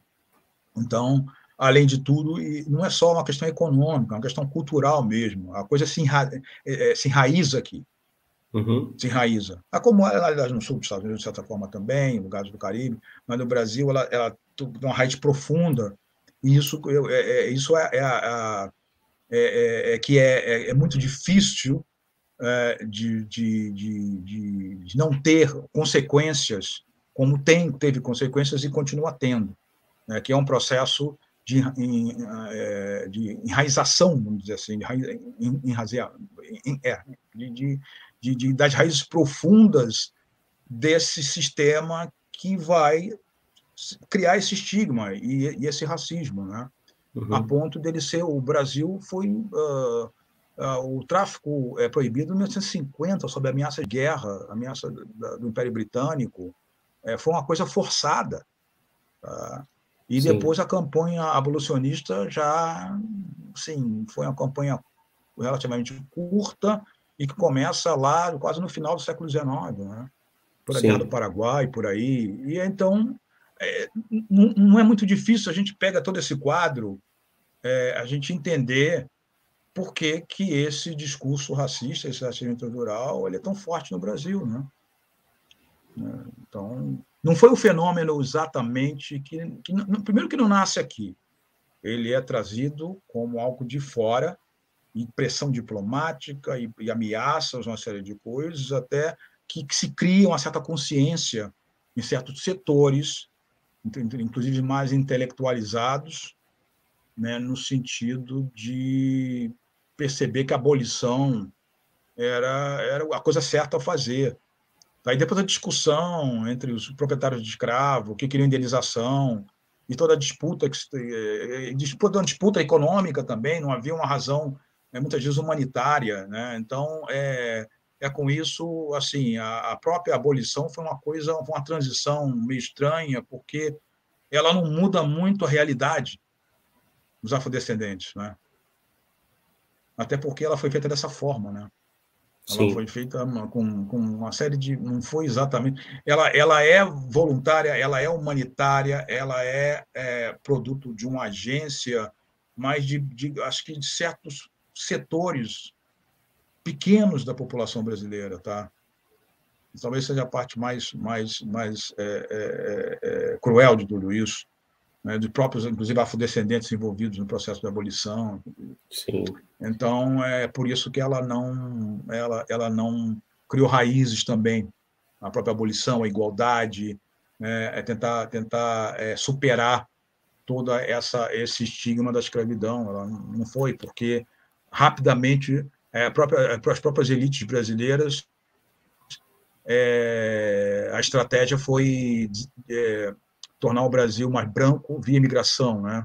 Então, uhum. o projeto era é, é, parar o processo de africanização, como eles viam, de africanização da população brasileira, tá? E branqueá-la através da imigração, tá? Sim, então, isso aí, isso aí a gente viu muito nos decretos, né, imperiais lá. Sim. Do, do, dos suíços em Friburgo e etc. Exato, é. a ideia era. Os, os, discursos nos jornais de época, isso eu trabalhei com isso há algum tempo. É uma eugenia quase, né? É, é, já, isso aí, depois da independência, José uhum. Bonifácio, isso começou bem cedo, tá? Já havia o medo da africanização da população brasileira, que é fato, ela uhum. existia, né? Porque até o século XIX, né, a maioria das, dos imigrantes que chegavam ao Brasil eram africanos, forçados, é claro, né? Então, toda a maioria que vinha era da África mesmo. Então, as elites brancas brasileiras, ou, ou seja lá, quase brancas, né, é, elas viam isso como uma espécie de impossibilidade do Brasil se tornar uma nação moderna, com uma população de pele escura. Uhum. Daí veio o projeto com, sob o apanágio, a aparência de, de substituir a mão de obra escrava por mão de obra livre, mas, na verdade, ela escondia um desejo dessas elites brasileiras que olhavam sempre para a Europa e depois para os Estados Unidos, né, como como exemplo a ser copiado, né, igual e que a única o único caminho para a modernidade, para a civilização, né, é como parâmetro a Europa, é, seria uma população branca, né? Então houve as tentativas de branquear. Então você pega aquela massa de afrodescendentes e simplesmente os abandona, tá? Os descarta tá? e passa agora a privilegiar a imigração branca, e é obviamente que esse, essas populações europeias chegavam aqui com status diferente, tá? e, e, e não aceitariam de forma nenhuma ser tratados de outra maneira. Houve tentativa de tratá-los até de uma forma como tratavam os escravizados africanos. Né? E também, é lógico, trazendo os, os, os imigrantes, a gente saiu um pouco do assunto, mas, de qualquer maneira, os imigrantes no Brasil, europeus e os outros imigrantes também, eles vão chegar no Brasil com status diferente que chegam em outros lugares. Nos Estados Unidos, por exemplo, a grande as ondas de imigração eram realmente para povoar e para criar uma mão de obra, né? A mão de obra que eles necessitavam para desenvolver aquele país ali, a economia dos Estados Unidos. No Brasil, a imigração foi no sentido de realmente branquear a população e os imigrantes chegam aqui europeus como agentes da modernização. Sim. Tá? É um status bem diferente. Sim. Isso explica também o status, status elevado dos imigrantes no Brasil, né, principalmente os europeus. Isso também Depois explica, japoneses e árabes. Né? Isso também explica o, o, o complexo de vira-lata do brasileiro, isso. também explica também, né, também. Essa, esse racismo estrutural que é só com, com o africano, enfim. Deixa eu só, antes da gente entrar no, no ponto que eu quero que a gente entre, que é a questão das revoltas e, e dos islamizados, né? Uhum, sim. É, vou só dar uma lida aqui rapidinho no, no, no, chat aqui, se você quiser comentar alguma coisa, se não quiser, tudo bem. Tá. É, o que, que o povo comentou por aqui? É, o Francisco. Inclusive, a gente não pensa que os vikings escravizaram e colonizaram, nós também não pensamos que africanos foram escravizados no Oriente Médio. O Joseph. Não sei se já comentaram que a escravidão continua, agora até mais barata, porque pagar salários mínimos e abrir alguns direitos, entre aspas, trabalhistas, acaba ficando mais barato que a escravização antiga. Ah, sim. E não é só o sistema capitalista que alimenta a escravidão, penso eu. Sim, é preciso deixar claro que o sistema capitalista está sustentado por estes valores de que existem pessoas inferiores a outras. A chamada abolição foi um acerto capitalista que descobriu que, dando a liberdade, entre aspas, aos escravos e contratá-los depois pelo salário mínimo, acabava ficando mais barato, porque não havia o custo até de buscar africanos, mantê-los, alimentá-los, dar um mínimo de abrigos, etc. É repugnante falar de abolição. Bom, esses foram os comentários. Se você quiser comentar, não, sobre, os comentários sobre a escravidão, chamada a continuação da escravidão, é interessante, tem um documentário, talvez eh, quem, se foi o Joseph que comentou? Foi. É, eu não sei se o Joseph já assistiu A Servidão Moderna, né? Um documentário francês que está aí no YouTube, muito interessante. De vez em quando eu passava para os alunos, A Servidão Moderna, que justamente fala disso, aí, Legal. Da, da, da, da continuação da, da, chamada escravidão é, moderna, contemporânea, por outros meios bem mais complexos, mais sofisticados. Né? Agora, sobre é, é, quem falou do Oriente Médio, assim, olha, como eu falei, a escravidão era, era uma prática comum durante milhares de anos e é, no mundo islâmico não foi diferente, tá? Então, eu só quero lembrar que nenhuma das religiões, nenhuma delas, aboliu a escravidão, tá? Então, já começa por aí é, nem as grandes, nem as pequenas. Como eu falei, são algumas seitas a partir do século XVIII ali que começam a falar ah, na Europa de uma, da, da, da, injustiça e uma questão humanitária, mas é uma coisa moderna.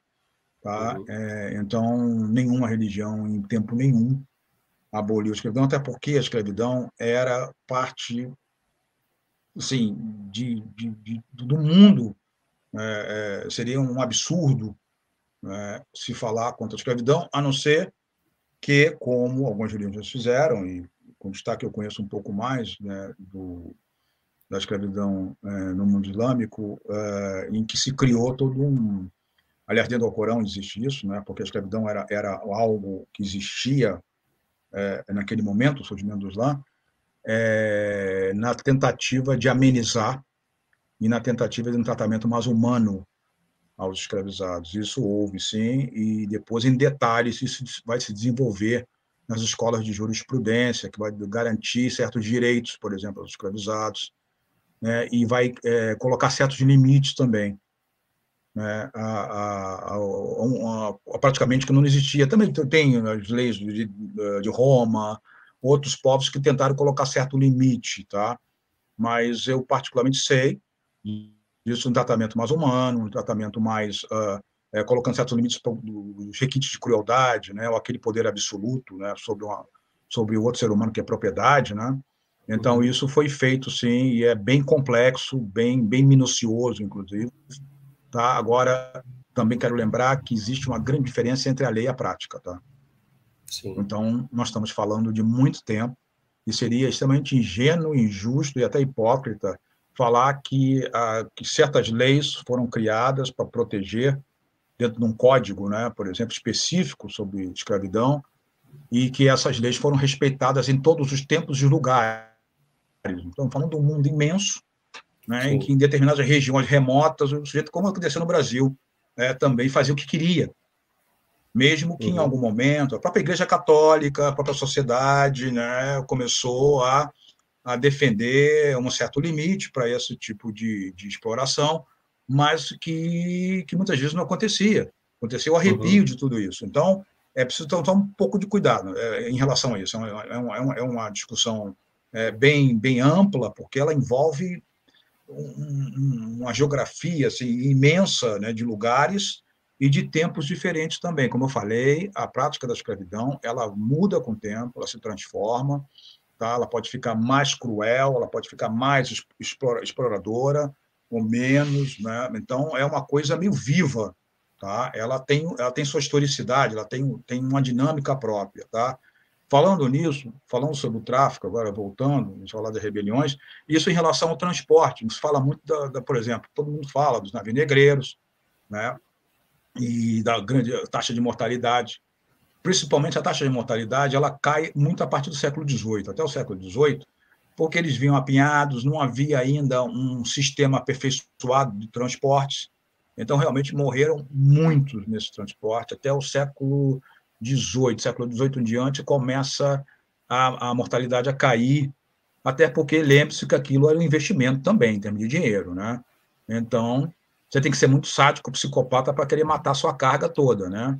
Então, é, é, havia um certo cuidado e essas condições dentro desses navios negreiros foram melhoradas, principalmente pelo cálculo econômico, mas, de qualquer maneira, houve uma, uma, uma, uma, uma queda é, acentuada nas mortes. Então, é, para a própria escravidão, dependendo houve muita discussão durante muito tempo, se gastou muita tinta e papel. Ah, a escravidão nos Estados Unidos foi mais cruel, a escravidão no Brasil foi mais cruel, aqui foi menos, a Igreja Católica amenizou, todas essas ideias, Gilberto Freire, tudo amenizou. Então, isso aí é muito difícil de você realmente auferir né, qual o mais cruel ou menos cruel. Tá? Porque quando você acha que ah, a Igreja Católica no Brasil, de certa maneira, amenizou esse temperamento né, cordial que se falava do português uhum. brasileiro, e não era bem assim, tá? Na época, nos Estados Unidos, o cara anglo-saxão mais frio, todas essas pessoas vão criando essas narrativas, mas aí acontece que no sul dos Estados Unidos, por exemplo, a, a, a população escrava crescia, e aqui no Brasil ela simplesmente era exterminada. Então, houve condições sanitárias, condições né, que proporcionaram isso, também o acesso menor deles aos, aos às fontes de escravos, o Brasil uhum. tinha, uma, tinha uma, um acesso direto, portanto, havia um mercado muito, uma oferta muito maior também, tá certo? E as condições sanitárias no Brasil já eram piores, doenças, os trópicos, uma série de coisas. Então, é muito difícil você medir e comparar essas coisas, mas se tentou fazer isso durante muito tempo, na tentativa de amenizar, que aqui foi menos cruel tal. Não, não, não, isso aí realmente não se sustenta, tá? E é, muito, é uma discussão muito mais é, profunda do que isso aí. Mas e, a outra é coisa para terminar. Chega... Ah, fala. É só uma dinâmica do tráfico, né? A dinâmica do tráfico atlântico foi, foi majoritariamente masculina, né? Isso é pouco falado também. Só não sei dentro dos círculos especializados, historiadores que conhecem o tráfico, mas é, as, as pessoas em geral, a proporção de homens foi muito maior do que de mulheres. E havia a lógica do mercado nisso. Havia uma lógica do mercado do lado americano e a lógica do mercado do lado africano. Primeiro, os africanos ofertavam mais homens para o mercado atlântico. Eles tendiam a reter as mulheres e as crianças. As mulheres e as crianças eram maioria na rota transsaariana para o norte da África, e os homens para cá. Então, houve uma, é, uma espécie de, de acordo né, que, em que havia mais oferta de homens e o mercado americano passa a priorizar os homens, porque na no sistema, coloni, no sistema colonizador do europeu, é, é, na cabeça deles, o homem era o, aquele que serviria mais para o trabalho agrícola, vamos supor que era, na verdade, a função primeira né, dos escravizados. Só que com isso eles eles não sabiam e que justamente na África era o contrário, né? As mulheres que eram as responsáveis por grande parte do trabalho agrícola, né? Mas para quem está chegando agora, para quem está chegando agora, quando você está falando americano, você está falando do brasileiro, né? Você está falando das Américas, né? É, das Américas, tá? tá. É, do continente americano. Pensar que é, que é América do não, Norte. Não. Então, houve isso também. É, então, foi é, a proporção foi muito mais alta de homens, e que vai criar outro problema também no sentido da própria uh, manutenção e reprodução dessa população, né? Tem menos mulheres, mais homens. A gente sabe justamente que em qualquer sociedade os homens são secundários nesse processo. Você precisa de poucos homens e muitas mulheres, na verdade, tá? Então, mas também há historiadores que defendem que os africanos, de forma deliberada, os povos africanos retiveram as mulheres, tá? Como até proteção para a própria reprodução das populações daqueles povos de reter os homens. Ou seja, ironicamente, os homens eram mais descartáveis, tá? Então, eram oferecidos em grande número para o mercado atlântico. E, com isso, se modelou uma escravidão masculina, é, de forma majoritária masculina no continente americano, o que também já cria problemas para a reprodução natural da população. Né? E também vai criar outros problemas, inclusive, a gente vai falar agora sobre as revoltas, né? concentração uhum. de homens jovens né, em condições extremas, né, com pouca oferta de mulheres. Né, esse é outro problema. Né. E aí, como é que a gente chega na revolta dos malês, nessa história? Tá, tá. Pois é, eu estava falando aqui dos, do, dos séculos aí, do é, 16, 17, 18. 18 é o século dos ingleses, tá? Para vocês saberem, a Inglaterra, no século XVIII, tira né, a liderança, vamos dizer assim, do tráfico de seres humanos no Atlântico dos portugueses, de portugueses e portugueses brasileiros, né, tá, com uso brasileiro, e aí a Inglaterra vai se tornar o grande, um dos maiores traficantes de escravos do mundo no século XVIII, para depois, no século XIX, simplesmente se retirarem do tráfico. E aí os lusos brasileiros ocupam de novo essa liderança, essa vanguarda. Agora, a, a vinda, como eu falei, o grande o grosso da população escravizada que veio para o Brasil veio da região de Congo-Angola, né? aquela região, depois de Moçambique mais tarde, e mas o tráfico ele tinha suas ligações, suas rotas também no Atlântico diferentes. Tá? Então, por exemplo, a partir de certo momento no século XVIII, se formou uma rota dos traficantes brasileiros, tá? ou luso-brasileiros, em Salvador, na Bahia, que tinham ligações com a África Ocidental, com a Costa dos Escravos, a Baía de Benin, né? ali mais ou menos onde é a Nigéria, Benin, esses países todos ali. Eles criaram um, um nicho para eles ali, né, é, de comércio e de trocas, que era mais fácil para eles, além da questão geográfica também, se olhar lá, eles estão, é, para eles faz mais sentido, tem rotas e uma série de coisas, correntes, como eu falei, que era mais, fazia mais sentido também ir para a África Ocidental, enquanto do Rio Grande, do Grosso do Rio, ia para Congangola, é mais para o sul, tal, em função também de outras questões, é, da própria dinâmica do tráfico. Né? Então, o fato que, para explicar a chegada desses povos que vão se constituir depois os chamados malês, e que ficaram famosos na Bahia e depois por toda parte, pelas revoltas escravas, falando de revoltas escravas, é... as revoltas escravas são uma, uma, uma, uma parte também de toda a diáspora. Tá? Elas acontecem uh, o tempo todo, uh, pequenas, grandes conspirações são abortadas, são revoltas em navios que acontecem também. Quem, quem assistiu o filme Amistad aí viu, né, isso acontecia. Alguns navios aconteceram, em alguns casos, alguns navios sendo tomados pela, é, é, pelos africanos. Então, a, a, rebelião ela é parte integrante de tudo isso. Tá? É, ela sempre acontece e acontece de várias maneiras. A resistência pode ter várias características, ela pode ter uma característica bem visível, que é a própria rebelião, todo mundo conhece, e pode ter resistência do dia a dia, cotidiano, a sabotagem, a fuga, é uma forma de resistência, envenenamento dos senhores, né? uma série de coisas que eram no dia a dia. Talvez a resistência do dia a dia seja mais importante que as grandes rebeliões, né? Uhum. Porque elas é que vão fazer o trabalho de sabotar né, o sistema escravista de, de dentro. Né? Essa é bem importante. Elas são menos espetaculares, mas nem por isso são menos importantes. Tá? Então, é, agora, então, rebelião, todo mundo conhece o quilombo dos Palmares, né? toda essa história. Eu não, não vou falar, eu prefiro me concentrar aqui no nosso tempo nas rebeliões na Bahia, que tem esse aspecto exótico para muitos, né? porque são africanos islamizados, e, e justamente esse momento da rebelião, é, esse momento da diáspora, que é, são as rebeliões na Bahia, elas constituem assim uma espécie de ela é a, aula maior para se entender o que o conceito de diáspora. Uhum. Porque isso virou um conceito legal, bacaninha, da moda, todo mundo fala em diáspora, tá? E, e, durante muito tempo no Brasil se estudou a história da África e a história dos afrodescendentes só do lado brasileiro, ninguém contemplava o outro lado. Tá? Parece que os africanos eles só existiam quando eles chegavam no Brasil e daí se passava a estudá-los a partir daí. Acontece que justamente as revoltas na Bahia, elas mostram essas rebeliões, elas, elas mostram que existe todo um outro mundo que agia diretamente, tinha consequência direta nos rumos né, dessa comunidade é, de africanos no Brasil. E as rebeliões, e as rebeliões são um exemplo dela, um exemplo disso, muito claro.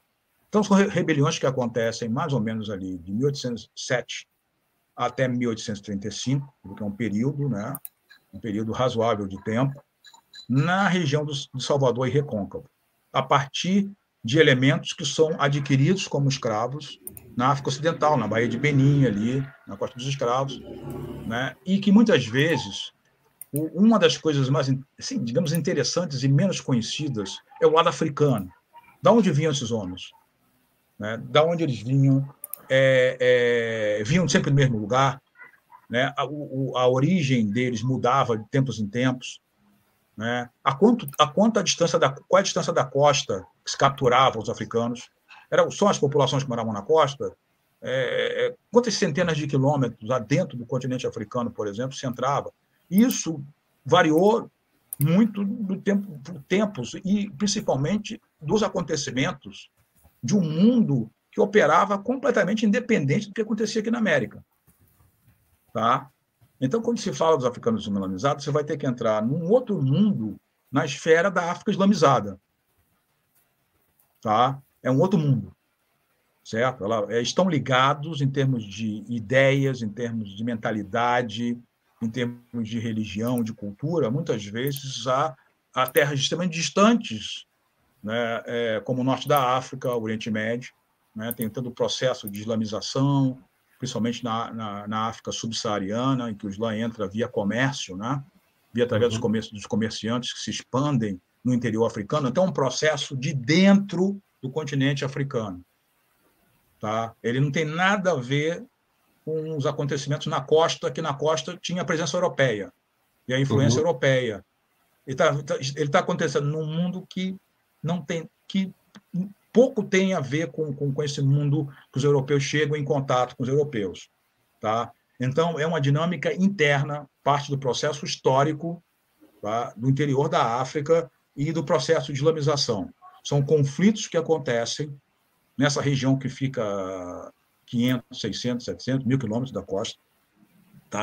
bem no interior, né? em regiões que hoje mais ou menos correspondem ao norte da Nigéria, ao centro da Nigéria, e algumas regiões circunvizinhas, em que acontecem alguns movimentos, uns choques é, do revivalismo islâmico, que entra em choque com um islamismo que já existia lá e também com povos não muçulmanos, né, é, que não haviam sido islamizados, e povos que haviam sido islamizados, mas que em determinado momento alguns eruditos, alguns líderes desse revivalismo islâmico entendem que eles não são muçulmanos suficiente e precisam ser reislamizados.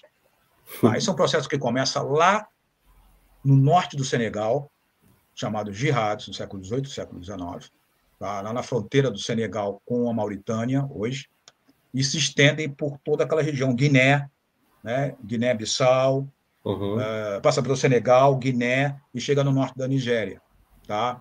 Então, são vários movimentos que acontecem, com várias convertentes, né, que envolvendo o acontecimento. Mas de onde vêm essas vertentes? Essas vertentes vêm do mundo islâmico e das transformações que acontecem no mundo islâmico.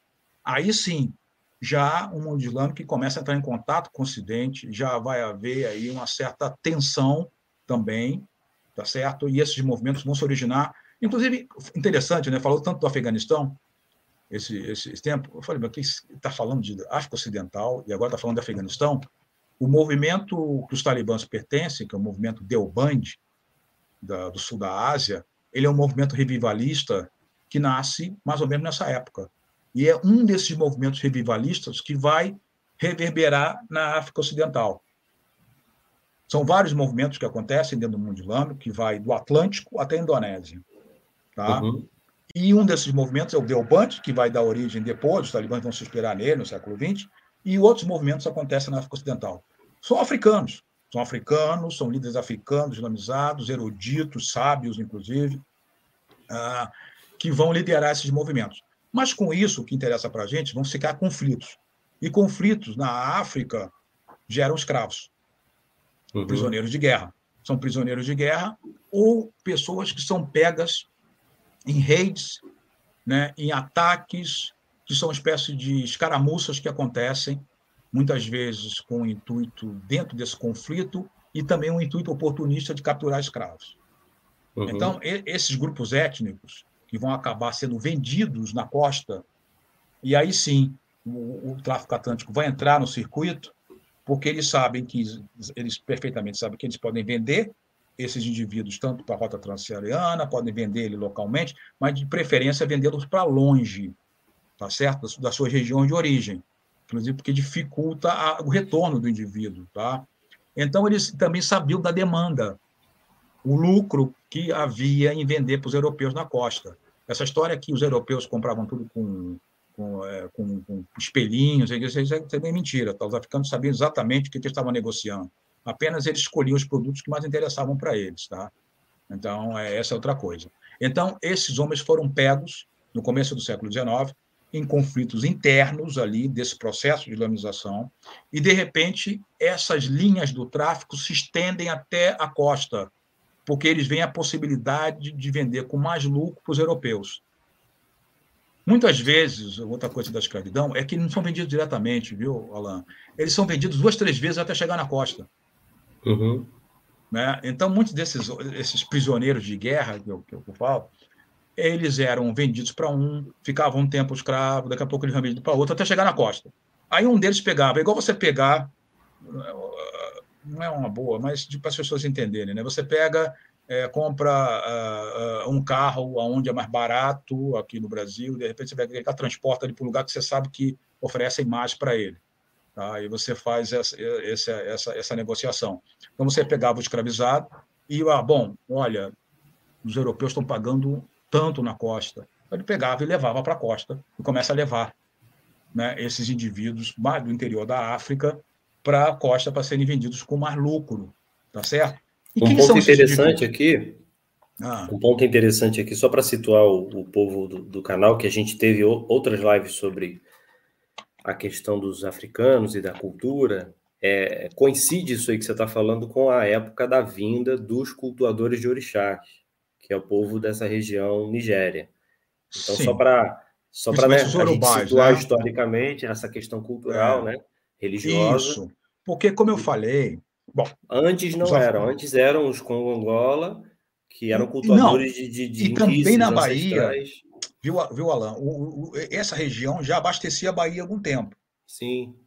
Só que para a gente entender, a fonte, muitas vezes, ela foi mudando, ou, assim, o, a oferta foi mudando em virtude do que estava acontecendo do lado africano, isso que é um uhum. pouco, às uhum. vezes, difícil para as pessoas entenderem. Então, você uhum. tem, por exemplo, o sul da Nigéria, né, os povos iorubais ali, que já eram uma fonte, e outros povos daquela região. Né, Iorubá é uma identidade ma macro, né, que pegava vários povos diferentes ali, assim, muitas vezes ligado de uma certa forma culturalmente, mas não necessariamente do mesmo grupo exatamente, e, e, e, é vendido. Eles continuam sendo vendidos, outros povos também dali, comercializados no tráfico atlântico. Mas, num certo momento, aparece uma outra fonte, lá no interior, lá no norte da Nigéria. Olha, está vindo um monte de escravizados ali, apareceu uma fonte nova. Vamos comprar, vamos comprar de lá. E eles trazem. Aí, junto com esses, esses outros povos que já estavam vindo, e logicamente das religiões africanas, tá, as religiões africanas todas, a gente sabe disso, né, começam a entrar esses islamizados junto. Uhum. Tá? Dessa outra fonte que aparece, é uma grande oferta, guerras contínuas, começam a vir milhares e milhares. Tá? e vão para a costa, como eu falei, porque era mais lucrativo vendê-los talvez para a costa. E eles começam a vir, só que daquele ponto da África, geralmente eles iam para a Bahia. Uma parte vai para Cuba também. Tá? Porque muito, muito daquele, daquele ponto da África, o, o tráfico ele tinha as suas próprias as suas, os seus próprios ritmos e, e, e, rotas próprias. Então, daquele ponto da África se negociava muito com Cuba. Então, muitos islamizados foram para Cuba, mas a maioria ela se concentrou, que isso é uma espécie de, é, de regra não escrita do tráfico, é você não concentrar elementos do mesmo grupo em grande número num lugar só.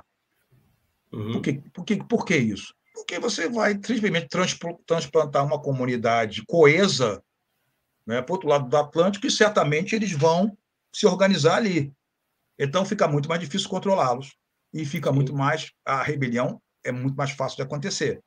Isso é um, e há uma concentração. Eles, os, os, compradores, os senhores, tudo, eles não perceberam o que estavam fazendo.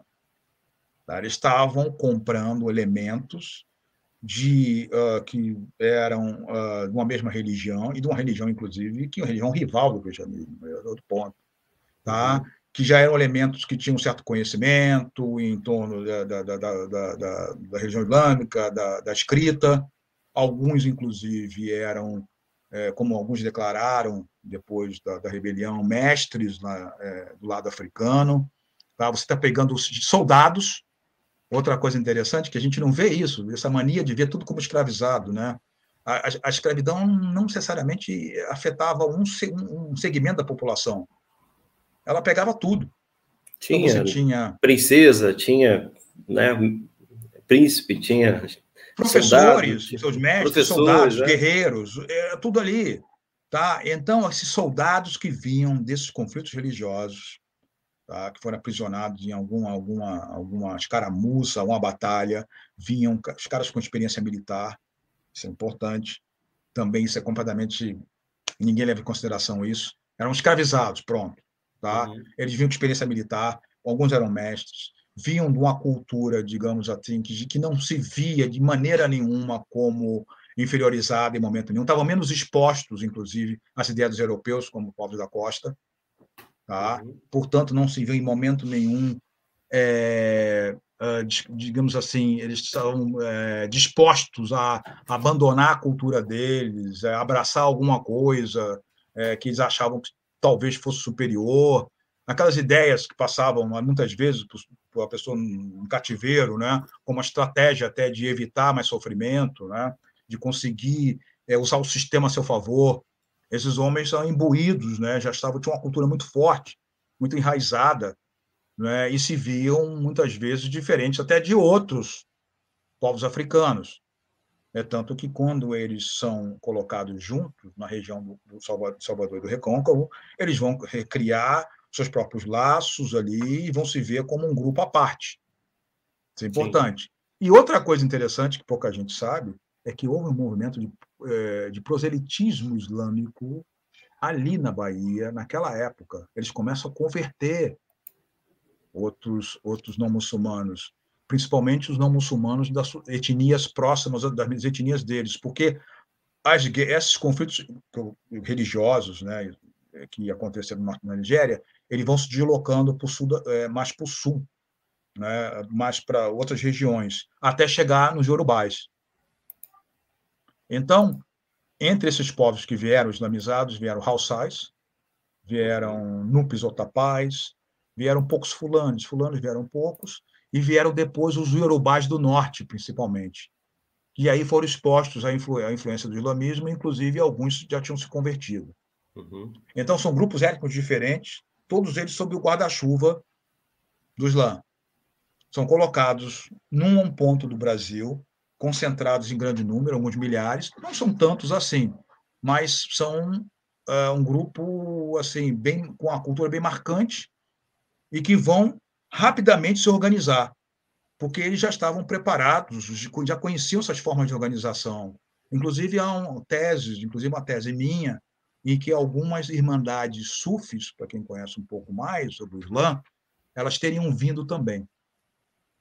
E isso é um outro fator de organização muito forte, dá uma coesão para eles, mais forte, inclusive, do que, digamos, o Islã tradicional para quem conhece como funciona a dinâmica das Irmandades Sufis, é uma coisa muito mais coesa em torno de uma liderança, não, no, no líder. Tá? Isso teria vindo também, o que não seria de se espantar, porque o sufismo, as Irmandades Sufis estavam se organizando muito forte nessa região da África.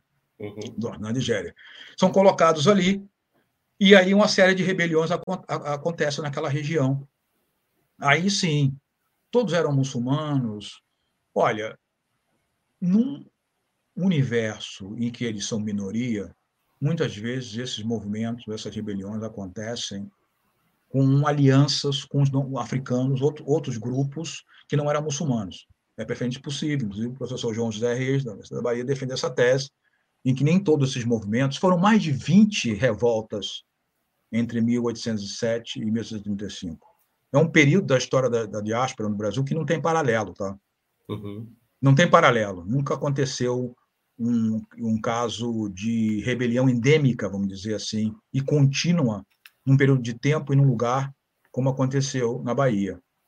E justamente é o período que mais a gente vê essa ligação entre o que acontecia na África é, tendo como reflexo aqui no Brasil. Tá? Porque só isso, grande parte disso explica em função da origem desses homens e do mundo uhum. que, de que eles vieram. Obviamente que aqui no Brasil eles vão se encontrar em situações extremas de que são escravos, são escravizados, certo? De um povo completamente diferente do deles. Ah, porque talvez alguns sido foram escravizados na África. Sim, mas eles estavam uh, expostos ali a, de repente, inclusive, a um código de escravidão diferente. Isso é importante. Não eram escravizados pela cor da pele, não eram discriminados porque tinham uma cor da pele diferente, tá? Dentro daquele da diferença da escravidão no continente africano e no Brasil, e nem eram colocados no patamar mais baixo daquela sociedade que estavam ali submetidos a todas as humilhações inerentes a, essa, essa condição. Vocês percebem?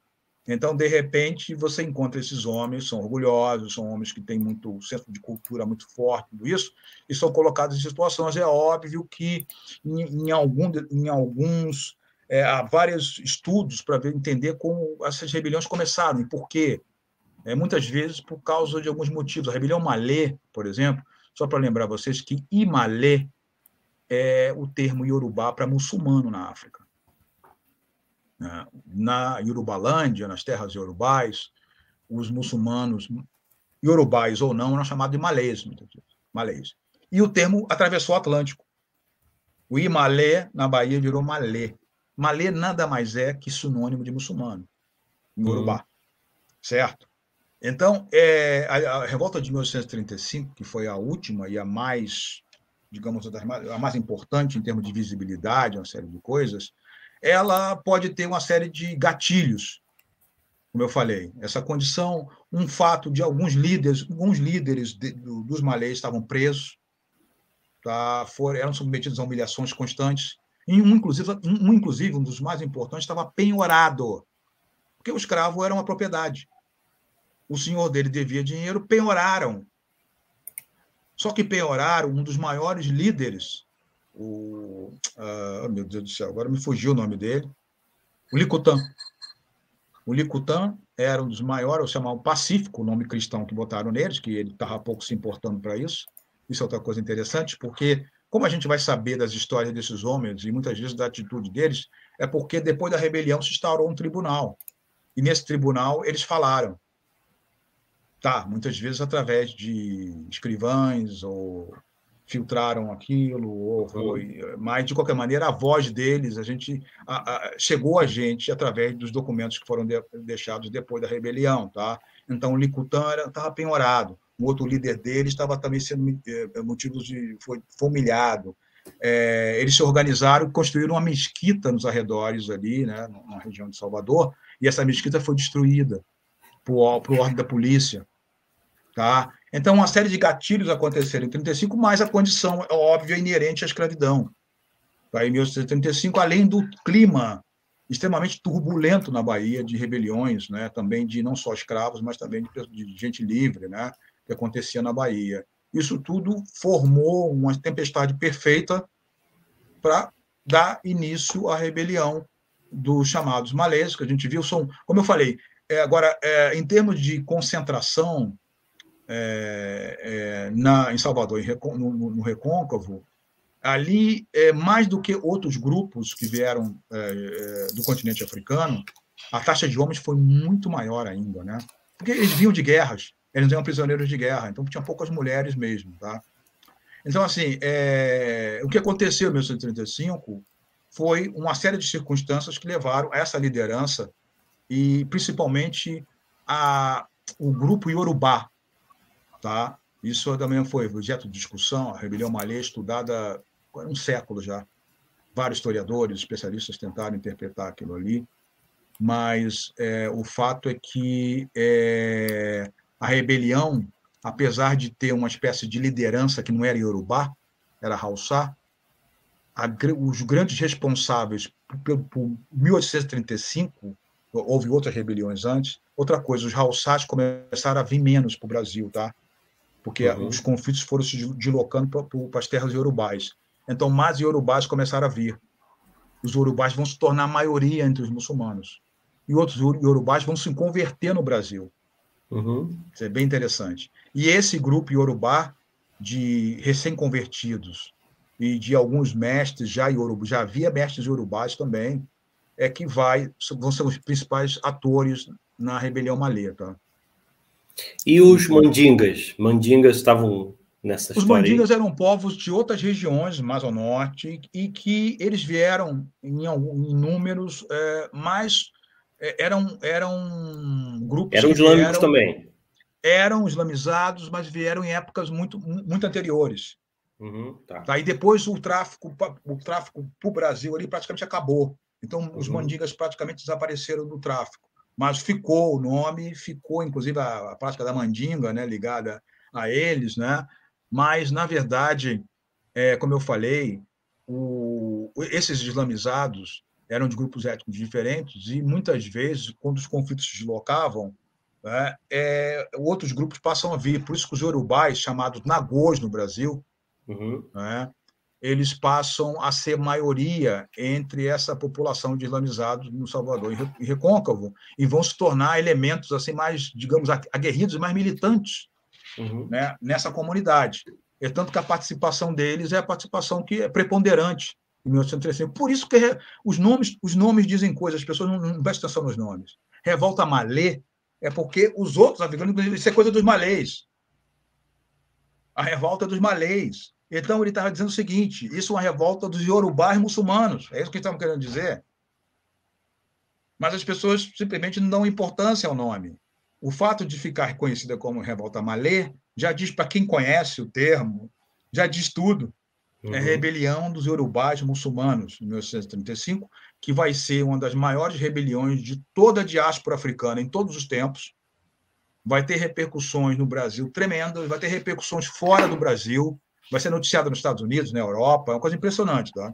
Ela vai correr o mundo Atlântico, porque eles tinham medo que os malês fossem a versão brasileira da rebelião do Haiti, que expulsou os colonizadores brancos e criou a primeira nação independente de origem africana no continente americano.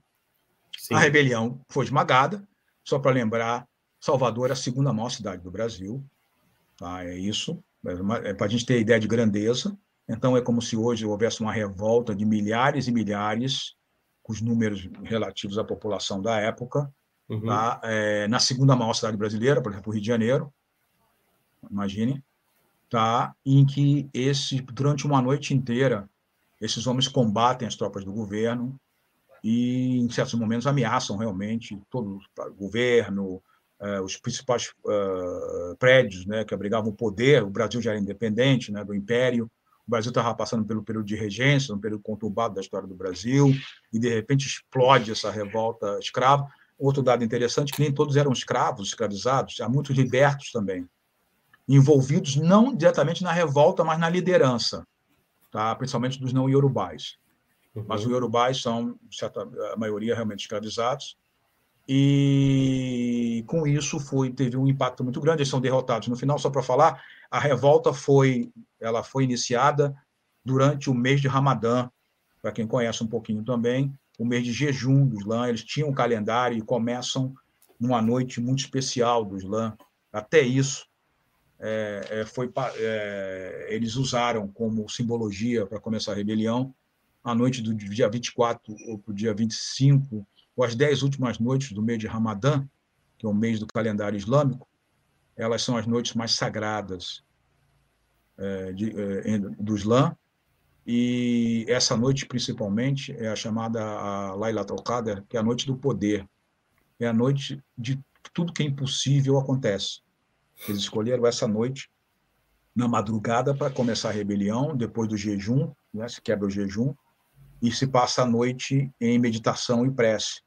Então a rebelião estava marcada para começar quando o sol, porque tem um verso do Alcorão que fala que a noite é de paz até que o sol nasce.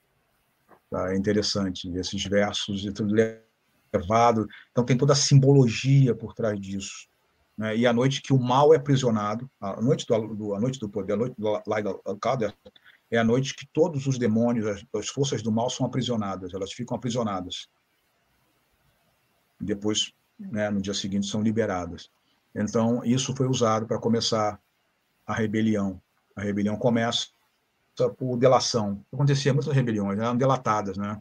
Para a gente entender um pouco mais também como era complexo essa comunidade de escravizados, né?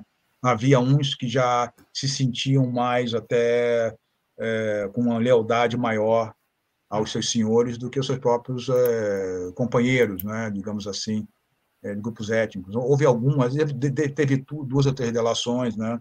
inclusive uma foi, feita por uma mulher de um dos principais participantes ali, que morreu em combate, inclusive. Né? Aí sim, algumas pessoas alegam, o professor João Reis alega que ela fez isso talvez numa tentativa de salvar o seu marido, né? antes de começar a rebelião, mas de qualquer maneira a rebelião foi é, iniciada antes da hora, porque ela foi denunciada e começa o combate na rua, nas ruas de Salvador. Um combate intenso, que dura a noite inteira, e finalmente eles são derrotados só pela cavalaria. Eles tiveram que usar a cavalaria para massacrar os, os, rebeldes já ali numa, numa, na então na época nos arredores de Salvador, né? Hoje não mais arredores, onde eles deram várias cargas de cavalaria em cima deles a pés e eles não recuavam foram precisas umas três cargas de cavaleiros. Tinham uma coragem meio realmente suicida e eles ficaram impressionados com a determinação desses malês, mas a rebelião, no fim, foi esmagada. Como eu falei, com as repercussões, um grande inquérito foi feito e julgamento desses homens foi feito, e graças a isso, nós historiadores herdamos os documentos, né? e podemos entender Sim. um pouquinho mais do que aconteceu naquele, naquela noite fatídica e conhecer um pouco mais dessas pessoas, desses homens e mulheres também, que faziam que, que em outros momentos simplesmente não se tem muitas informações, se perdeu. Mas graças ao a, a, a devassa que foi feita, chamada devassa, né, se uhum. produziu uma volumosa é, um inquérito muito grande em que os depoimentos foram foram é, tomados e a gente sabe mais ou menos como eles estavam organizados. Foram encontrados vários documentos escritos em árabe por eles que estão até hoje aí alguns na Bahia, no Rio de Janeiro tem um muito, muito, um documento lindo, que é o Livreto Malê, está no Instituto Geográfico Histórico Brasileiro, tem alguns documentos que foram achados também em Porto Alegre, porque esses homens, depois da rebelião, foram punidos, foram mortos, alguns foram fuzilados, outros foram deportados, principalmente os libertos, que não eram escravos, escravizados, foram mandados de volta para a costa da África, alguns foram voluntariamente e criaram uma comunidade deles lá, na costa africana, em alguns pontos da costa africana, e outros foram vendidos para outras partes do Brasil, inclusive para o Rio de Janeiro, vai em grande número para o Rio de Janeiro, tá? Eles vão se reorganizar no Rio de Janeiro. Depois, alguns vão para o Rio Grande do Sul.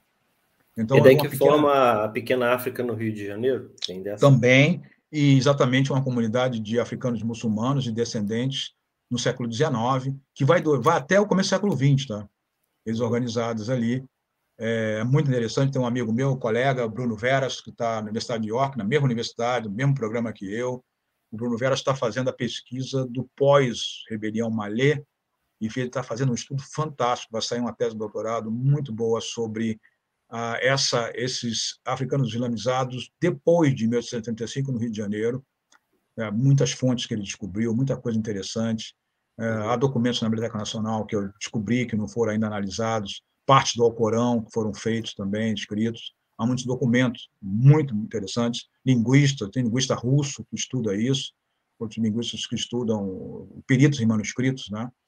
que uhum. estudam e, através desses documentos, pode-se entender um pouco mais o que, é que eles pensavam né? e o que estava sendo feito, de qualquer maneira, é uma parte da África Islâmica que se recria no Brasil e que, que é ignorada nessa diáspora gigantesca de africanos, mas é um, é um aspecto muito interessante, em que, inclusive, esse Islã é, dos malês ele vai ser importante nas religiões afro também depois. Muita gente já trabalha com isso, trabalha.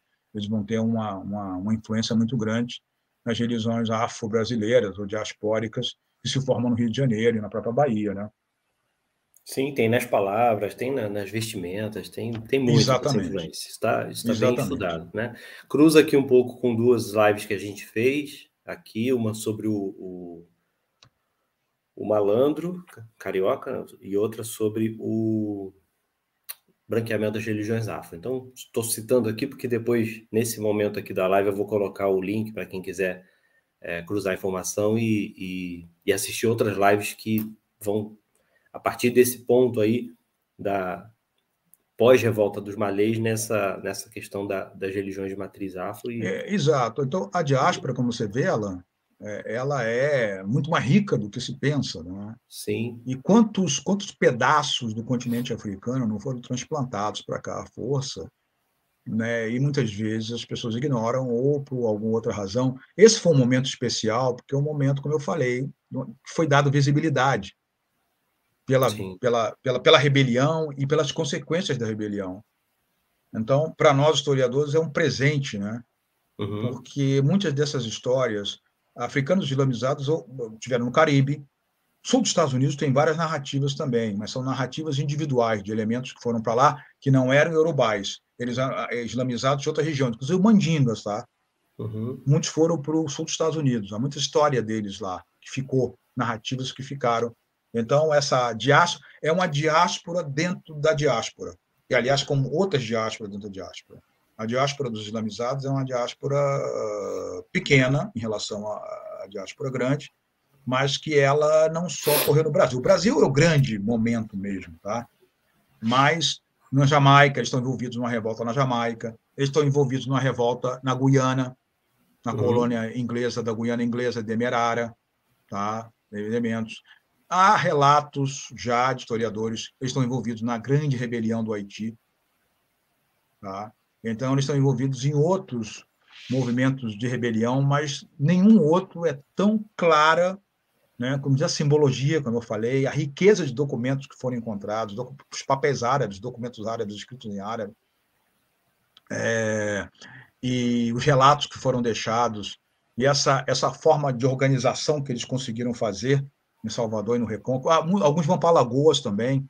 Tem foto uhum. do século XIX com, com eles tem uma foto rara, depois se quiser eu posso te mandar, que foi tirada décadas depois em, em Alagoas, que mostra, é uma foto belíssima, eles com a roupa tradicional, homens e mulheres, mulheres com hijab, tudo, em Alagoas. Então, assim, é, para mim é um assunto bem fascinante, mas, assim, acho que havia necessidade da gente falar um pouco de tudo também, né, para entender é, a, a, profundidade e o impacto dessa diáspora no próprio continente africano, né? Uhum. em que populações foram desenraizadas, foram, foram tiradas de lá e que uh, foram colocadas do outro lado do oceano, em terras estranhas, e aqui eles tentaram se organizar da melhor forma possível, e muitas vezes se rebelaram, muitas vezes, é, enfim, e, e, e isso, todos eles fazem parte da herança isso também é importante. Herança nossa brasileira. Uhum. Tá? E isso é importante também. Eles são parte integrante da nossa herança, não só nas religiões afro, mas acho que em todos, né? de certa maneira, também. Então, isso também reforça a tese. Muitos falam que, por exemplo, o Islã entrou no Brasil não através dos imigrantes árabes, ele entrou através dos africanos. Né? Até isso uhum. também. Os africanos Sim. foram pioneiros nisso também. Então, Sim. eles trazem, por exemplo, o Islã, trazem as, as religiões afro, essa riqueza toda foi trazida pelos, pelos africanos, né? e, e, é produto direto da cultura deles. Entre e de novo, no de novo, quem construiu o Brasil, não só é. construção física, mas na construção cultural, né, na construção religiosa, enfim, quem construiu o Brasil de novo, a gente volta aí Exatamente. A, a reconhecer, né, tirar o, tirar o chapéu aí para esse para essa evidência e nos e nos reconhecemos desse lugar né, de, de, de, pesquisadores, de acadêmicos, de, de, de branquitude, reconhecendo aí as origens da do, desse racismo estrutural, né? Que a gente, que todos nós temos assim de uma forma tão tão terrível, né? É, e justamente esses homens, como eu falei, eram, eram homens e mulheres extremamente conscientes da sua identidade, uhum. tá? assim como outros povos africanos também. Então. Só que, como eu falei, é, é, como eles deixaram esses documentos, fica um pouco mais fácil da gente entender, porque uma das coisas que o sistema mais fez no Brasil, do mais cruel, era é, que o africano ele introjetasse a sua própria inferioridade. Isso Sim. deixou marcas profundas, inclusive nos afrodescendentes, né? serem vistos como inferiores. Num certo momento, o inferior ele acaba ele acaba incorporando na né, ideia que realmente ele é inferior. Tá? Isso é um, para mim, é devastador, muito mais devastador do que qualquer outra coisa. Tá? É quando o próprio uh, uh, oprimido ele se ele incorpora a ideia de que realmente ele é oprimido porque ele é inferior, né? Uhum. E, e, justamente uma das coisas que o sistema escravista mais fez de uma forma extremamente astuciosa foi convencer aqueles africanos recém-chegados, que eram chamados de boçais, né? O boçal é o africano recém-chegado, que entrou para o nosso vocabulário como ignorante. Ele não era ignorante, simplesmente ele tinha a própria cultura dele. Então, ele era ignorante naquela cultura do Senhor. Por isso chamava boçal. O processo do boçal, a possibilidade, a melhor avenida para o boçal se tornar, tornar a vida dele menos cruel, um pouco mais fácil, era entrar dentro do mundo do senhor branco, ou uhum. seja, se tornar ladino. Quando ele aprendia o português, ele começava a adquirir hábitos que eram hábitos locais dos, dos brancos. Ele, ele, ah, ele não é mais boçal, agora ele é ladino. Também entra uhum. para o nosso vocabulário, né? com a forma de esperteza, uma série de coisas. Esse é o ladino. Mas o ladino, tá, ele passava a conviver num, num mundo, uh, digamos assim, de conflitos. Né? Ele tinha toda aquela carga da cultura dele, da origem dele, mas, ao mesmo tempo, ele tinha que se comportar e mostrar, principalmente para o senhor, muitas vezes ele também se convencia disso, muitas vezes ele fazia isso como estratégia realmente de sobrevivência, de tirar proveito do sistema e tornar a vida dele menos, menos infernal, né? menos sofrida. Então, a única maneira do africano se incorporar a essa, essa nova ordem escravista e senhorial era ele fazer que nem o outro, é fazer que nem o senhor dele. Então, ele Sim. tinha que abdicar.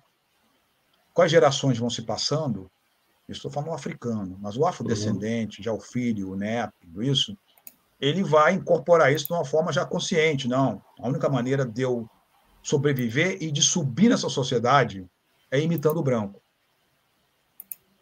Certo? Se eu for africano, quanto mais africano eu for, pior para mim. Quanto mais branco eu for, melhor para mim. Uhum. Tá? É uma vantagem. E depois os casamentos também, tentando sempre eles, eles, eles incorporam a ideia de que se casar com, com mulatos, por exemplo, é uma forma de estratégia de subir dentro dessa sociedade racista. Quanto menos negro eu for, melhor para mim. Tá? Quanto a minha pele for menos escura, melhor também. Isso tudo é parte de uma lavagem cerebral né, que é feita em que eles veem dessa maneira. É por isso que, é, ao contrário de outros lugares, por exemplo, nos Estados Unidos, os mestiços, ou seja, os mulatos no Brasil, são cooptados historicamente para o lado do, do, do, branco. Né? Uhum. Então, isso é uma estratégia que deu certo aqui no Brasil, de cooptação de afrodescendentes e de mestiços né, para essa ordem branca é, escravista. Né? E, com isso, com prejuízo, sim, para a formação de uma identidade, é claro, uma comunidade é, já porque a ideia de ser negro eu acho que eu comentei com você na nossa conversa antes da, da semana passada é, ela começa no Brasil né? na África não fazia sentido nenhum se ver como negro ou outra coisa Então, eles, conseguem, eles começam a se perceber como negros quando é Brasil, uhum. em né, um contato com sociedade brancas e mestiços, né, em que eles veem que ser negro realmente não deixava muito, muitas oportunidades.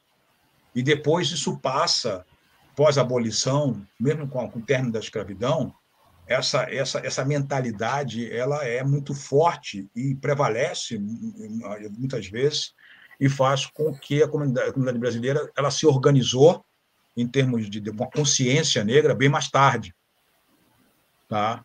Bem mais tarde, durante muito tempo, exatamente, eles tinham e alguns aparece que ainda têm, né? Pelo que a gente vê por aí, né? Eles não eles não se assumem é, muitas vezes dessa maneira com orgulho de uma de culturas que são tão ricas, tá? E tão tão tão, tão um, um continente com, com a cultura milenar e tudo isso, e que, de certa forma, foi jogado em outro continente na condição de escravo.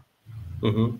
Tá? Isso deixou marcas muito profundas, sinceramente. E o Grupo Malê, o que eu sempre falo do Grupo Malê, é que ele é um grupo que ainda resistiu mais a isso, que ele tinha uma consciência muito forte em termos da comunidade através do, do, do guarda-chuva, como eu falei, grupos étnicos, de uma religião e de uma religião é, já consolidada, aí uma, uma religião, até ser uma competitiva, porque ela era é, também monoteísta, então aquela, aquela ideia de chamar de bárbaro, de, de, de feiticeiro, é, com os malês a coisa não funcionava muito assim, né? porque monoteísmo abraâmico, uma série de coisas, né? tinham textos escritos, um Alcorão, então de maneira fica, é, funcionava menos com eles a ideia deles, deles ó, vocês saem dessa feitiçaria, dessa barbárie, né? E venha para o cristianismo, eu sou muçulmano, nós temos né, o Alcorão, nós temos todo um, um, corpo de leis, toda uma tradição religiosa consolidada, né? então, de certa maneira, rival ao cristianismo. Uhum. Então, era um pouquinho mais difícil para convencê-los a sair da condição para eles se tornarem ladinos. Né? Eles resistiram mais, é, talvez, a essa condição, né, os malês, né, comparados é, pelo menos essa é o que a gente que a gente consegue perceber através dos documentos.